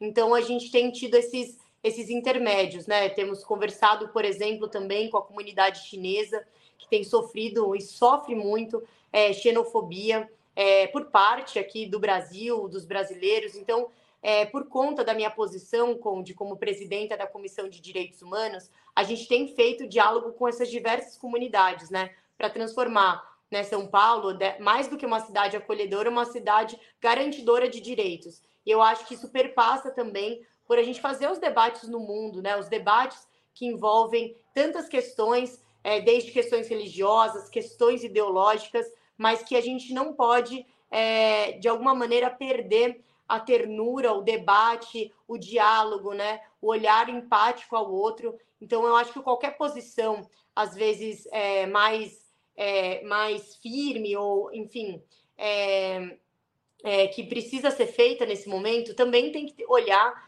né, a guerra como essa não saída. Né? É, a guerra não é uma saída para a esquerda, não é uma saída é, para quem pensa um mundo diferente. Então é preciso que a gente faça esse esforço. E eu acho que o governo brasileiro tem esse papel. Né? É, eu acho que é, é isso que a gente tem que fazer esse debate do qual é o papel do governo brasileiro nessa disputa geopolítica. A carta do, do Lula realmente é uma carta comovente, importante. Vou ler um trechinho para vocês aqui o Lula diz o seguinte: quero fazer um apelo ao secretário-geral da ONU, da ONU, Antônio Guterres, e à comunidade internacional para que, juntos e com urgência, lancemos mão de todos os recursos para por fim a mais grave violação de direitos humanos no conflito do Oriente Médio. E ele diz: crianças jamais poderiam ser feitas de reféns, não importa em que lugar do mundo. Quer dizer, é uma coisa que deve ter calado fundo no coração do presidente, porque a gente sabe o compromisso dele com as crianças, enfim, com essas questões dos direitos e tudo mais. Ele deve ter ficado chocado e emitiu imediatamente esse comunicado aí, dirigido ao secretário-geral da ONU, Antônio Guterres. É, é, Luna, como é que tá? Vamos, vamos vir um pouco agora para a realidade de São Paulo, né? Sempre a nossa pauta aqui, porque você é vereadora pelo PT de São Paulo. É, como é que está a popularidade do prefeito Ricardo Nunes? É, ele está ele tá indo bem, está indo mal, está tá causando indignação na população? Diz aí, porque eu sei que você tem acesso a algumas informações importantes. Bom, é, Conde, depois a gente conta, né, porque que a gente está dando essas risadas aqui para o pessoal, né? Mas, basicamente, assim, é, a gente tem uma, um prefeito muito desconhecido na cidade de São Paulo. Ele foi vice né, do Bruno Covas, que infelizmente veio a falecer e assumiu enquanto prefeito. Mas eu acho que a partir do momento que você assume, é, é preciso, enquanto figura pública, você buscar ser conhecido para a população. Mas não só ser conhecido por meramente é, querer ser conhecido, mas pelos projetos, pelas pautas, né, pelas, pelas mudanças que você tem, pelas políticas públicas que você elabora e propõe para a cidade.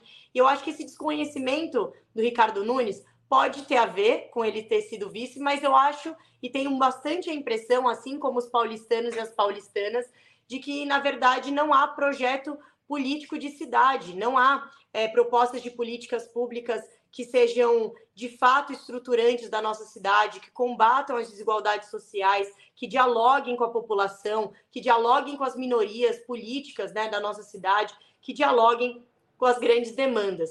Então, é um prefeito apagado, de uma prefeitura apagada também, e que a marca que ele está tentando registrar é a marca do recapeamento, como várias vezes a gente colocou aqui. Nada contra o recapeamento. Ele precisa ser feito no centro e também nas periferias que ainda falta bastante. Mas a questão é como esse recapeamento é feito no momento pré-eleitoral, com objetivos eleitorais. E a cidade não está à venda, a cidade e a, o povo paulistano não está à mercê de interesses eleitorais.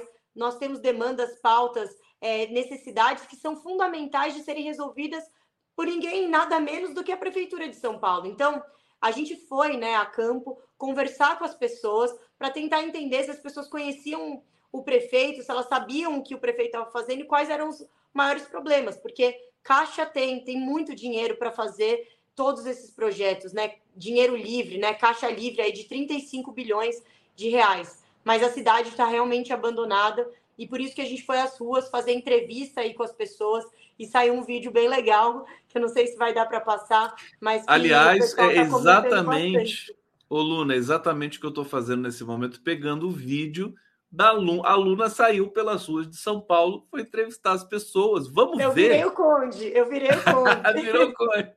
Vamos ver, porque tá, tá muito legal isso aqui, gente. Vamos colocar aqui esse vídeo aqui. Prefeito da cidade de São Paulo. É prefeito sei. Gata. Eu sei quem ele é, mas na verdade eu não sou muito fã dele. Hum, não sei, hein? Sei, é o. É, é o. Prefeito? Eu sei, eu esqueci o nome dele agora, agora lembrei. Ele que veio do Rio de Janeiro. É o Tarcísio. Tarcísio? Pegou governador. Eu, eu vou deixar só um trechinho, porque até que você coloca músicas aqui, de repente o YouTube pode bloquear. Mas é muito simpático isso, que experiência bacana. Você ouviu ali.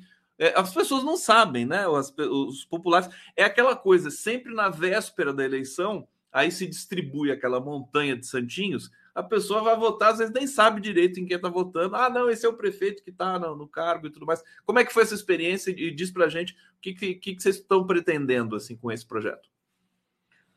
Bom, é, e Conde, acho que também já numa análise política, esse desconhecimento que aparentemente pode ser negativo, ele também pode ser positivo para a Prefeitura de São Paulo. Quando não, não, se conhece quem é o prefeito, quem decide, né, é, sobretudo as políticas públicas da nossa cidade, é, a gente também não consegue ter a cobrança sobre tudo isso.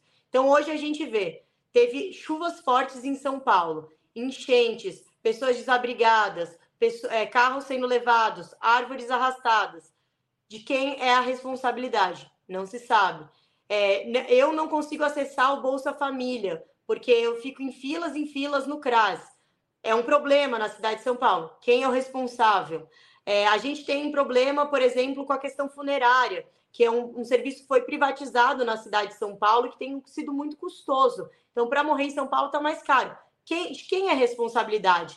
despejos, remoções, retiradas de pessoas de espaços, pessoas em situação de rua, 52 mil pessoas. De quem é a responsabilidade? Então, esse desconhecimento pode ser usado a favor do Ricardo Nunes nessa eleição. Por isso que não é uma eleição fácil. E por isso que a gente precisa entender os projetos políticos, as políticas públicas que estão sendo feitas e nomear, tem nome e sobrenome. Tem uma prefeitura com um projeto de terceirização, de privatização, de não realização das concessões da forma como elas deveriam, de filas nos hospitais, de fechamento de serviços. Então é preciso que a gente é, entenda que a cidade de São Paulo está em disputa. E esse projeto conservador aliado ao Bolsonaro e ao bolsonarismo não pode permanecer mais na nossa cidade. Então, o intuito do vídeo é chamar atenção para isso, de que as pessoas precisam participar da política para que a política também se transforme. E a gente vai fazer uma série de vídeos assim, então é, me sigam aí nas redes sociais, Lunazaratini, para vocês verem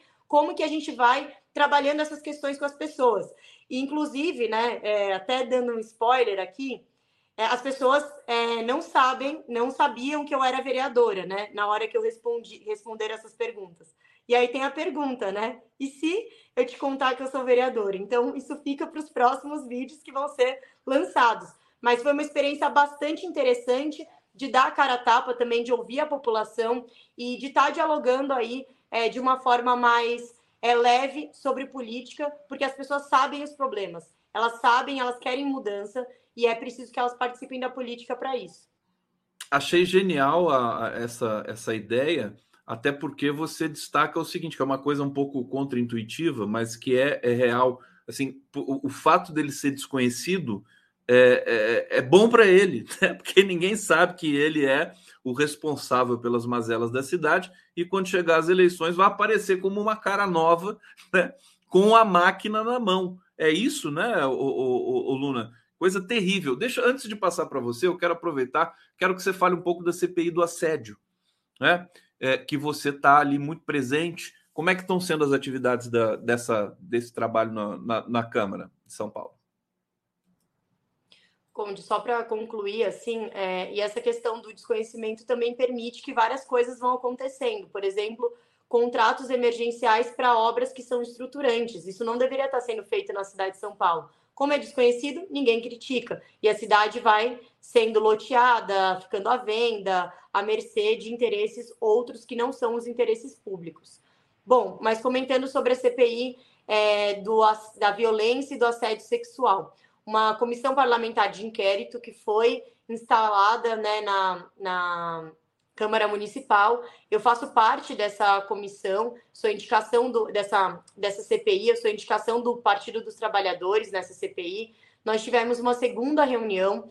É, a primeira, a gente apresentou diversos requerimentos, e nessa segunda, Conde, a gente convocou as universidades que estavam envolvidas naquele caso de assédio é, sexual que aconteceu em jogos universitários, né? Da masturbação coletiva, é, das violências que aconteceram, das violações que aconteceram. A gente convidou essas universidades para estarem presentes e essas universidades não vieram. Então, como é um processo de CPI, a gente tem o poder da intimação. Então, a gente vai intimar as universidades, Unisa, São Camilo, é, uma série de universidades que participaram desses jogos universitários para prestarem esclarecimentos para a CPI e, mais do que isso, apresentarem qual é o protocolo de combate ao machismo nas universidades, porque a, nós não queremos um mundo com machismo, muito menos uma universidade com machismo, tendo essas violações explícitas, filmadas, divulgadas como algo natural,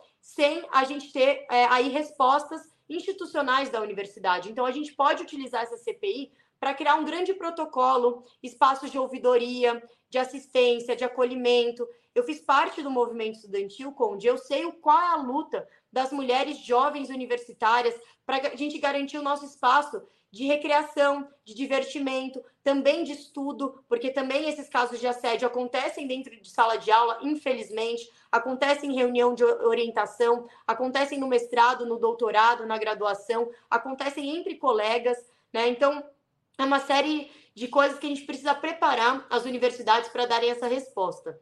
Então, a CPI pode caminhar nesse sentido. Agora, a gente vai intimar né, essas, essas universidades que terão que vir né, na, na próxima semana para esclarecer os fatos, enfim, esses procedimentos.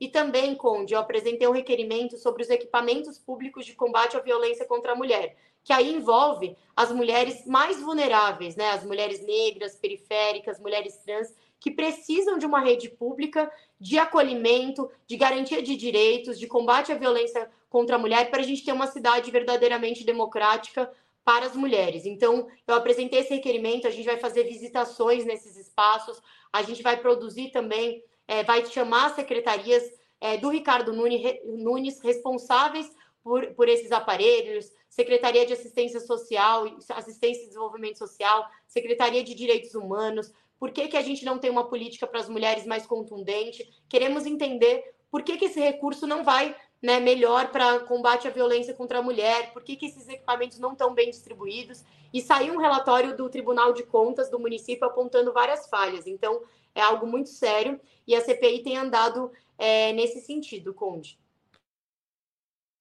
Olha, é sempre uma satisfação tão grande receber a aluna aqui, tanta coisa que ela está fazendo, e ela fala isso com tanta, tanta paixão, tanto empenho. Vou fazer das palavras da Silvia Kátia Gomes Raminho as minhas. Parabéns, Luna. Jaqueline Valim, genial. Fantástico o seu trabalho, Luna. Tem, tem, tem outros temas, tinha outros temas para a gente tratar, mas nosso tempo aqui esgotou. Eu quero desejar para você toda, todo, todo sucesso aí nessa próxima empreitada, as várias frentes com as quais você trabalha. Tem que ter um gabinete robusto, né, ô, ô Luna, para fazer tanta coisa ao mesmo tempo e dizer que a gente está sempre à disposição aqui, viu? Quando você tiver alguma novidade, assim, manda manda para o meu zap que a gente já repercute aqui. Ó, beijo grande para você, parabéns e até semana que vem. Obrigada, Conde. Muito obrigada a todo mundo que está assistindo. E realmente eu tenho um privilégio de ter um mandato, um gabinete, um time de pessoas muito comprometidas, companheiros e companheiras que eu já conheci há muito tempo na vida, outros novos que estão chegando, mas é muito privilégio, muita sorte e é realmente muita convicção do sonho e da transformação que faz a gente trabalhar tanto. Um beijo, tchau, gente, obrigada e parabéns aí a toda a equipe do mandato. tchau, tchau.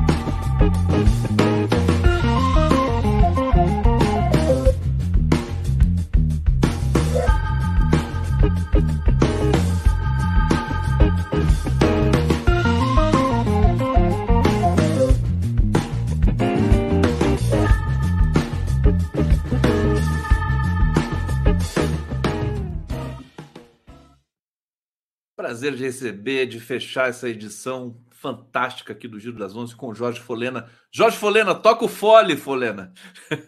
toca o fole para gente. Tá, tá me ouvindo bem? Estou ouvindo bem, Conde, estou ouvindo sim.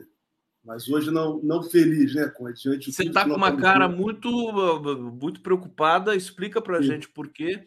É, aliás, é claro que o mundo, né? O mundo vai girando, a gente vai tendo né, essa decepção, às vezes, com a espécie humana que produz tanta dor, tanta tristeza, tanta morte, né?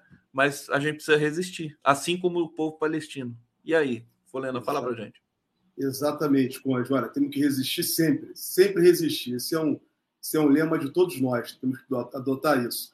Mas o tempo não está bom, né, Conde? Essas coisas todas que nós estamos vivenciando, né? E o que tem mais me deixado triste é o, o estado de cinismo, de cinismo exatamente das classes dominantes, sabe?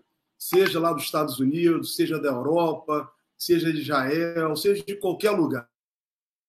O mundo hoje está cada vez mais cínico, porque nós estamos diante de uma situação criada exatamente por essa classe dominante universal, poderia dizer, né, pelo imperialismo norte-americano, exploratório, né, que tem naquela região né, da, da, da Ásia, ali, do, que chamam de Oriente Médio, né, uma, uma base, utiliza o Estado de Israel, o povo de Israel, né, para ser uma base de proteção dos interesses mais mesquinhos mais mesquinhos do imperialismo norte-americano. Então, quer dizer, matando pessoas, quer dizer, de lado a lado, as pessoas estão morrendo né, de um assunto que você não vai não vai ter paz porque a classe dominante do mundo, né, o imperialismo norte-americano não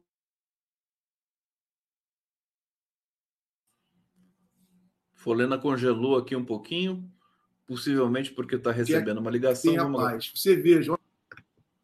Opa. Folena, você congelou um pouquinho, por isso que eu entrei aqui, é, tá. mas agora acho que estabilizou. Pode, Não, pode eu seguir. Eu estava dizendo o seguinte: o cinismo, né? O cinismo dessa, dessa classe dominante, imperialista, né, exploratória, que não tem nenhum, nenhum sentimento pelas pessoas. E a, e a contradição, você veja, mesmo tempo em que, no caso lá da Rússia, eles tentaram invadir a Rússia né, por meio da OTAN e disseram que a Rússia invadiu né, o território da, da, da Ucrânia, né, agora é o contrário. Quer dizer, eles se calam né, diante da, dos abusos praticados né, sistematicamente contra um povo. Né, é porque o Zelensky, sem querer te interromper, né, o Zelensky diz o seguinte: a gente senta na mesa de conversação se a Rússia devolver nossos territórios. A Palestina poderia dizer a mesma coisa, né? Se devolver nossos territórios, a gente senta para conversar. Exatamente, Conde. Então você, mas eles são cínicos. Né? É o cinismo que prevalece. O presidente dos Estados Unidos e os dirigentes né, da Inglaterra, da França, da Alemanha, da Itália, eles se reuniram exatamente o que eles estão fazendo né, na Ucrânia, matando com o povo ucraniano e também com parte do povo, né, tentando criar um, uma situação de dificuldades para a Rússia e para o povo russo. Eles agora estão fazendo do outro lado, de outra maneira. Né? Eles não têm o menor. É, eles são contraditórios, esse é o cinismo o cinismo que é tomado por essa gente e que é marcado cada vez mais, pela classe dominante. Só para passar mais adiante, só queria. Esses dias eu fui pegar, diante de tudo que está acontecendo, né? segunda-feira, fui passar os olhos num texto, pequeno texto, uma carta, uma resposta de uma carta do doutor Freud ao, ao, ao doutor Einstein, que fez, provocou o Freud, né? Por que a guerra? Fez essa pergunta a ele, por que da guerra? E o doutor Freud tentando, não tentando explicar para o Einstein o porquê da guerra, né? mas ele coloca a evolução do homem para chegar no estado de civilização. E o que eu identifiquei né, ao, ao retomar esse texto exatamente que nós estamos no momento atual, no momento de involução. Em vez do homem evoluir, o homem está evoluindo. Quer dizer, ele está passando para o estado de selvageria. Então, é, é, é muito triste, Conde, o que está acontecendo, né?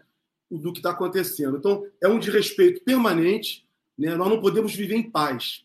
Não é dado aos povos do mundo o direito de viver em paz. Por outro lado, né, poucas pessoas, cada vez mais ricas, né, cada vez mais controlando todos nós, nos jogando num estado de destruição. Para mim, esse é o quadro. essa é a questão que se coloca a partir de uma análise até mesmo de luta de classe. Sabe, exatamente o que nós estamos vendo. Né? A luta do povo palestino né? é, uma, é, é luta de, uma luta de classe. E do, eu dos próprios trabalhadores que trabalham em Israel. Né? Então, quer dizer, eles abusam, as classes dominantes abusam de todos nós. Então, quer dizer, é uma situação exploratória, vergonhosa e cínica. Pois não, Conde? Não, perfeito. Melhor impossível esse preâmbulo aqui do, do meu querido Folena. É, Folena, deixa eu só trazer alguns comentários. Eu vou dividir em, duas, em dois blocos aqui, porque tem muita coisa para ler é, que ficou na fila, evidentemente, pela nossa, pela nossa dinâmica aqui. É, no Giro das Onze. Rinaldo Freitas, se a ideia de Israel é retalhar coletivamente um povo, então quando atacaram a Alemanha, foi o que o Arbex falou, o, o Nasser falou aqui, né? É, Hussein Brasil, Abbas é um palestino capitão do mato de Israel, ele ainda diz: nos Estados Unidos você pode criticar os Estados Unidos, mas não Israel. Romulo Galo, ainda aguardo 247 trazer também analista judeu. A gente trouxe vários aqui, vários. É, e vamos continuar trazendo, tá? É, não, lembro, não, me lembro o nome aqui, tem, tem um que fala da Alemanha com, com a gente aqui, é, e vários outros, o Breno Altman, por exemplo, é judeu. Ricardo, só que ele é um judeu democrata, né? É um judeu que é, é, não, não, se, não se omite na, na, na, questão de denunciar o apartheid que o, o, próprio, o próprio governo de, de turno tem cometido ali é, no Estado de Israel. Ricardo Garcês, poderia uma resolução onde fosse delimitada as fronteira, a fronteira e acesso ao mar para duas nações, assegurando por forças estadunidenses, chinesa e russa? Enfim, é, intenções nós temos, né, de, de tentar dirimir e, e superar esse momento querido Ricardo. Agora, deixa eu voltar aqui para o Folena. É, você, Folena, tá me ouvindo? Você falou o, que, que, o que, que, a guerra, o conflito Israel-Palestina tem a ver com a marcha para Jesus aqui no Brasil? Ô, Fala Conde, olha, esse, esse assunto é importantíssimo para, para o campo progressista. Na verdade, a extrema-direita que estava, né, que está sob acusação de gravíssimos crimes praticados contra o Estado Democrático de Direito, inclusive de apropriação indevida por parte do ex-presidente da República. Está né, utilizando essa situação, né, todo esse quadro, inclusive com o apoio da grande mídia, para tentar né, encurralar quem o está, né, quem está defendendo o Estado Democrático de Direito, que é exatamente as forças democráticas e progressistas. Então agora eles começam exatamente né, com um discurso cínico, volto a dizer cínico, realista, né, de, de acusações. Já estavam fazendo isso antes do, do que aconteceu no sábado e tem acontecido agora, né, de pautas, né, pautas moralistas, como casamento de pessoas do mesmo sexo, como a questão do aborto. Então, é, eles estão utilizando e vão utilizar essa questão da guerra, o que está acontecendo exatamente na Palestina, entre a Palestina e Israel, exatamente para tentar criar uma cortina de fumaça e fugir, escapar das graves acusações que pesam sobre todos eles, todos, porque eles participaram ativamente num ato conspiratório contra o Estado Democrático de Direito no Brasil. Tentaram patrocinar, uma, fizeram uma tentativa de golpe de Estado. Isso está em curso. E agora eles querem, por outro lado, fugir, tirar da pauta isso, tirar da pauta a questão da, dos graves crimes que já estão né, sendo investigados com relação ao ex-presidente da República. Então, o Conde, não é a hora agora para a esquerda, para o campo progressista e democrático se encurralar. Ao contrário, se eles vão para as ruas com pautas moralistas, a, o campo progressista tem que ocupar o espaço público e trazer o debate. Não permitir que essa pauta falsa, eles estão divulgando para amanhã uma convocação, uma, uma, uma marcha, uma marcha pela família, uma marcha desculpa, moralista. Desculpa, ô, ô, Folena, só contextualiza para a gente. Eles quem? É, marcha para Jesus envolve, envolve. A extrema, a extrema direita. A extrema direita, está falando. A extrema direita brasileira. Na, na, aqui no Rio de Janeiro, diversos vereadores na cidade de Niterói, por exemplo, estão com carros de som. Mas eles, eles nomearam Marcha para Jesus? Sim, Marcha para Jesus, Marcha, marcha para a família, Marcha com a família. Para a família? Marcha com a família. Essa é uma pauta, é exatamente a pauta que eles estão tentando criar para fugir né, das graves acusações que pesam sobre eles. Acusações criminais, seríssimas. Então, Conde, nós temos que ficar atento. E agora, mais do que nunca, nós temos que estar ativos, né, atuantes nesse debate. Né? Não pode se permitir o que estão tentando fazer com o Partido dos Trabalhadores, com o, o, o, o, o Boulos, por exemplo. Então, tudo isso está num caminho só. O trabalho deles é promover mentiras. Mentiras. E nós temos que ficar atentos, Conde. Eu estou fazendo aqui um alerta. Eu estou verificando isso, né, que está acontecendo, e eles estão exatamente tentando se reorganizar, reorganizar para tentar ocupar espaço público. Não, não podemos dar espaço para fascista. Fascista ocupar espaço público. Lugar de fascista é em outro lugar. Entendeu? Porque o que eles pregam é a destruição. Eles pregam crimes permanentes. Eles não pregam a defesa da democracia. Eles não pregam a defesa da vida. Ao contrário, eles são cínicos. São completamente cínicos. Usam uma estrutura falsa, religiosa, para colocar os seus objetivos patrimonialistas mais, mais é, mesquinhos possíveis. Então, Conde, isso tudo está nesse contexto.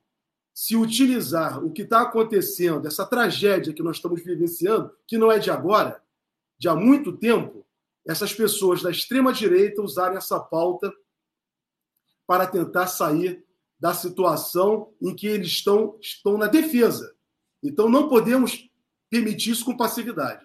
Aliás, é um processo que só pega carona num, numa, num fenômeno, eu diria que quase espontâneo, do jornalismo e da opinião pública, né? Quer dizer, as pautas, os temas é, com relação ao Congresso, ao governo, a, a, as investigações contra Bolsonaro, contra a quadrilha do Bolsonaro e tudo mais, foram soterradas pelo noticiário né, Israel-Palestina até quando não se sabe, né? Mas esse é um dos fenômenos da, da essa eh, indústria de produção de informação de massa, né? É, e que soterra as outras informações.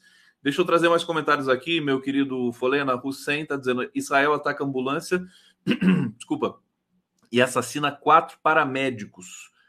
Está aqui dada essa notícia. A gente, enfim, é, muitas notícias nós precisamos apurar sempre, né? É, Doris Fernandes, quero saber quantos canais progressistas vão se unir e organizar manifestações, além de informar como também fazem. Tá aí uma sugestão importante. Quem sabe a gente possa discutir essa questão aí com os nossos parceiros, colegas da mídia independente. Ele é, ele é Tcheli, o Brasil está fazendo um trabalho brilhante para retirar os brasileiros da faixa de Gaza, negociando com o Egito um corredor humanitário.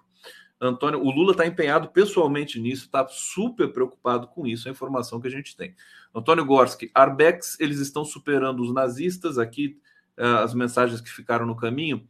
Peço desculpa, mas é porque nós temos aqui uh, todo um programa para conduzir, né? Uh, Hussein Brasil, Altman, 95%, do jude... 95 dos judeus no Brasil são sionistas hoje. O Altman falou isso num papo que eu tive com ele. Luiz Edgar de Souza, Conde, coloque o nome dos entrevistados. Não, eu não coloco. O sujeito vai dar uma ordem para você. Conde, coloca o nome dos entrevistados. Eu falo, não, obrigado. Eu vou colocar de vez em quando. Maria do Carmo Faria, é, Faria, Faria. Que honra ouvir Arbex e Nasser. É, Hussein Brasil, filho do general, legendado no YouTube, tá, tá recomendando um filme aqui. Ô, Folena, e essa, enquanto, enquanto esse noticiário soterra a, a questão congressual, Brasil e tudo mais, eles vão passando a boiada, né? Por exemplo, já entraram com um, um projeto para é, vetar novamente o casamento gay, que foi aprovado pelo STF não faz muito tempo. É, partindo daí para outros temas de, de é, é, como é que se chama?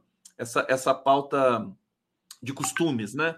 que, que você pode dizer para a gente? Eles estão. Né, é, é, é, a mesma linha que você falou aí da marcha para a família. É exatamente isso, Conde. É todo esse contexto, inclusive, como você colocou, da, com relação à grande mídia. Eles estão, a, a grande mídia trabalha junto com a extrema-direita. Né? Há muitos interesses né, da grande mídia estão relacionados com a, com a extrema-direita, principalmente né, a condução econômica neoliberal. Neoliberal. Privatizações, né, arroxos salariais, dificuldades aos trabalhadores. Então, eles trabalham juntos. Por isso, né, essa aliança. Né, e, inclusive, essa questão de Israel. Eles trabalham juntos. Estão todos ligados, como eu falei no início, né, nessa união né, para fazer prevalecer os interesses do imperialismo norte-americano por o mundo afora. Então, isso é uma coisa só. Com relação à questão das pautas, Conde, é, não só do casamento gay, na semana passada, né, nós estávamos para discutir isso aqui contigo, né, eles também, a questão da o marco temporal que foi aprovado, que o Supremo julgou inconstitucional, aí eles aprovaram um projeto de lei, estão tentando fazer, além de um projeto de lei, uma proposta de emenda à Constituição com relação à questão do marco temporal, a questão né, inoportuna, não é inoportuna. Na verdade, eles estão utilizando tudo isso, a questão do, do, do mandato dos ministros do Supremo Tribunal Federal. Né? Mas não é hora agora para se discutir isso. Mas eles querem fazer isso exatamente porque eles têm, dentro da correlação de forças, dentro do parlamento, eles têm a maioria. Então, eles vão atropelando, inclusive com temas né, já reconhecidamente pelo Poder Judiciário, a quem cabe ao Supremo Tribunal Federal, ao final dizer o que é constitucional ou não, temos que o Supremo já declarou inconstitucionais. Né? Marco temporal, a questão da possibilidade das pessoas do mesmo sexo poderem é, contrair união estável, ter o reconhecimento desse casamento, dessa vida em comum. Então, Conde, isso faz parte né, do que eu estou tentando expressar de uma ação orquestrada pela extrema-direita aqui no Brasil, juntamente também né, com forças né, que têm interesse direto com o neoliberalismo. A extrema-direita tem relação com o neoliberalismo e há outros parlamentares que também são, não são de extrema-direita, mas são de direita, que defendem essas pautas neoliberais. Então, daí, Conde, criar o máximo de dificuldade possível ao governo do presidente Lula criar dificuldades ao presidente Lula. Então, quando eu venho aqui conversar contigo hoje, dizer que a esquerda tem que se mobilizar, e aí eu vejo que é um papel preponderante né, do, dos partidos de esquerda, de convocar os seus, os seus filiados, convocar as pessoas que são adeptas aos partidos, aos movimentos sociais, à esquerda como um todo, se reunir, se reagrupar e voltar a ocupar os espaços públicos, porque a luta só está começando. O PT, o presidente Lula, as forças democráticas e progressistas chegaram ao governo, mas tem muito para fazer. Então, o ataque é permanente. Nós não podemos deixar, Conde, acontecer aqui o que aconteceu em 2013 e nos pegou desprevenidos. Nós não podemos ser pegos desprevenidos novamente. Então, os sinais estão dados. Diante dos sinais dados, nós temos que nos organizar. Um exemplo disso, Conde, eu acabei de ler agora, por exemplo, o governo está tentando incentivar e desenvolver as rádios comunitárias, que é fundamental, como tem também que ajudar a desenvolver né, os blogs, as mídias alternativas. Isso é o papel do governo, é o papel do Estado brasileiro, no, na, naquilo que a Constituição manda né, da ampla, ampla comunicação social. Muito bem. Os deputados de extrema direita, associados aos interesses das grandes empresas de comunicação, estão tentando vetar e pressionar o governo. E o governo fica naquela história: não, não é bem assim. Vamos colocar com clareza. É necessário democratizar os meios de comunicação. Não pode rádios evangélicas e pequeno grupo, pequeno uma, um conglomerado, um oligopólio, na verdade, controlar todo o meio de comunicação.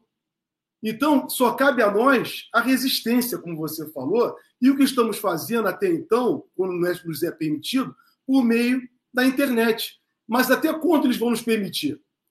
A partir do momento em que nós começarmos a criar dificuldades e contrariar os interesses, por exemplo, do YouTube, do X e das outras empresas, eles vão nos calar. Então nós temos que ter consciência disso e estarmos preparados para esse enfrentamento. O, o Folena, estou conversando aqui com o Jorge Folena, que é professor, não está dando aula, mas enfim, é um professor para mim, para todos nós, é, advogado, e você, você é doutor em, em ciência social, né? Sim. Ou, ou, é mestre? É doutor em ciência social. É, um cientista social também. E é, eu, eu quero dizer o seguinte: ontem saiu um estudo sobre a ocupação das redes por esquerda e direita, mais uma vez dizendo assim: a direita né, continua aumentando o seu, uh, o seu espaço nas redes e a esquerda continua sem saber o que fazer. Agora, eu acho que isso também tem uma coisa muito óbvia. A direita é o poder econômico, eles têm dinheiro, é óbvio que eles vão ter mais mais tração nas redes, que precisa de dinheiro, o cara precisa de um celular, precisa de um computador, e a esquerda é pobre. Né? Então, a maioria, se você pegar, né, se fizer uma análise assim, claro que em termos eh, de observação empírica, né? A esquerda é o povo trabalhador. Ela nem, nem tempo de navegar na internet. Quem que tem tempo de navegar na internet?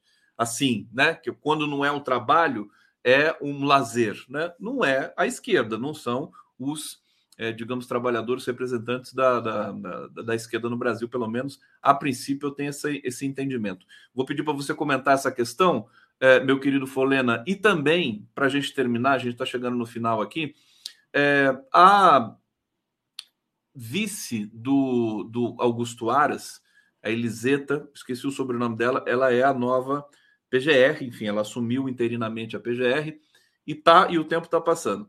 E o Lula deu uma declaração uh, anteontem, né? Uma declaração, não deu declaração porque ele não está dando declaração, mas enfim, rumores ali de dentro do, do Alvorada, ele não está com pressa para fazer essa indicação, nem a do próprio STF. Eu já sei até a, tu, a, sua resposta, mas eu quero que você ratifique e confirme aqui para todo mundo. Quer dizer, esse, esse ato, né? É, o que, que, significa exatamente isso? Você não acha que pode ser perigoso? Pode, pode eh, enfim, trazer tensões aí para o governo? Jorge Folena. Claro que sim. Mas com relação à questão que você colocou, né, dos meios de comunicação, né, da esquerda não ter, né, os trabalhadores não terem recursos, mas, o Conde, esse é o papel que eu considero preponderante dos partidos políticos. O Partido dos Trabalhadores é um partido que tem muito recurso, que recebe do fundo partidário. E cabe aos partidos né, exatamente preparar os seus quadros. Então, aí fica, Conde, né, esse, esse recado direto. Né? Cabe aos partidos prepararem os seus quadros nesse enfrentamento. Nós estamos falando de política. Política. E política institucional, né? Então, se é institucional, vamos é, também né, ver como fazer institucionalmente, já que é assim que tem sido colocado pelo governo, né, como nós podemos ampliar né, a democratização dos meios de comunicação para o campo progressista e democrático. Com relação à questão da nomeação, tanto para Procurador-Geral da República como para Ministro do Supremo Tribunal Federal, você sabe qual é a minha opinião. O presidente Lula que vai conduzir, como ele está fazendo, isso é óbvio. Né? Eu acho que ele, no tempo dele, ele vai saber. Né? Ele vai saber quem é a pessoa que ele vai indicar para esses dois importantes quadros. Nós não podemos, volto a dizer mais uma vez, cometer os erros do passado, tanto para a PGR tanto para a PGR nos governos né, do presidente Lula. Né, lembro a todos do que aconteceu no mensalão, o presidente Lula, né, com aquela visão institucional, né, é, totalmente institucional, de que deve se cumprir, seguir a lista tríplice caminhada pela corporação, sempre colocou e nomeou o primeiro nome indicado. Mas eu vejo que não é bem assim presidente Lula, ele sabe disso hoje, ele não pode errar. Nós estamos numa situação muito difícil no país, por tudo que nós já comentamos hoje aqui e temos comentado sistematicamente.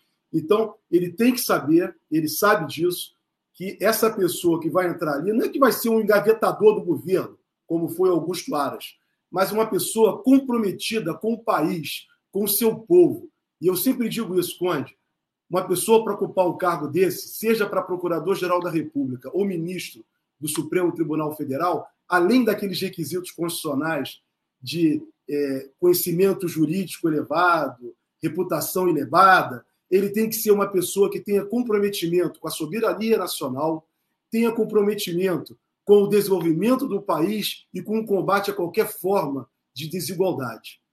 Eu não consigo ver uma pessoa no campo democrático e progressista para ocupar um cargo desse tem que ser uma pessoa que tem um histórico, um histórico nesse sentido, sempre defendendo a soberania do seu país, o desenvolvimento do nosso povo e o combate a toda forma de desigualdade, como determina a Constituição do Brasil nos seus objetivos fundamentais, Conde. Então, eu acho que o presidente Lula está pensando muito, porque ele está tentando encontrar pessoas com esse viés.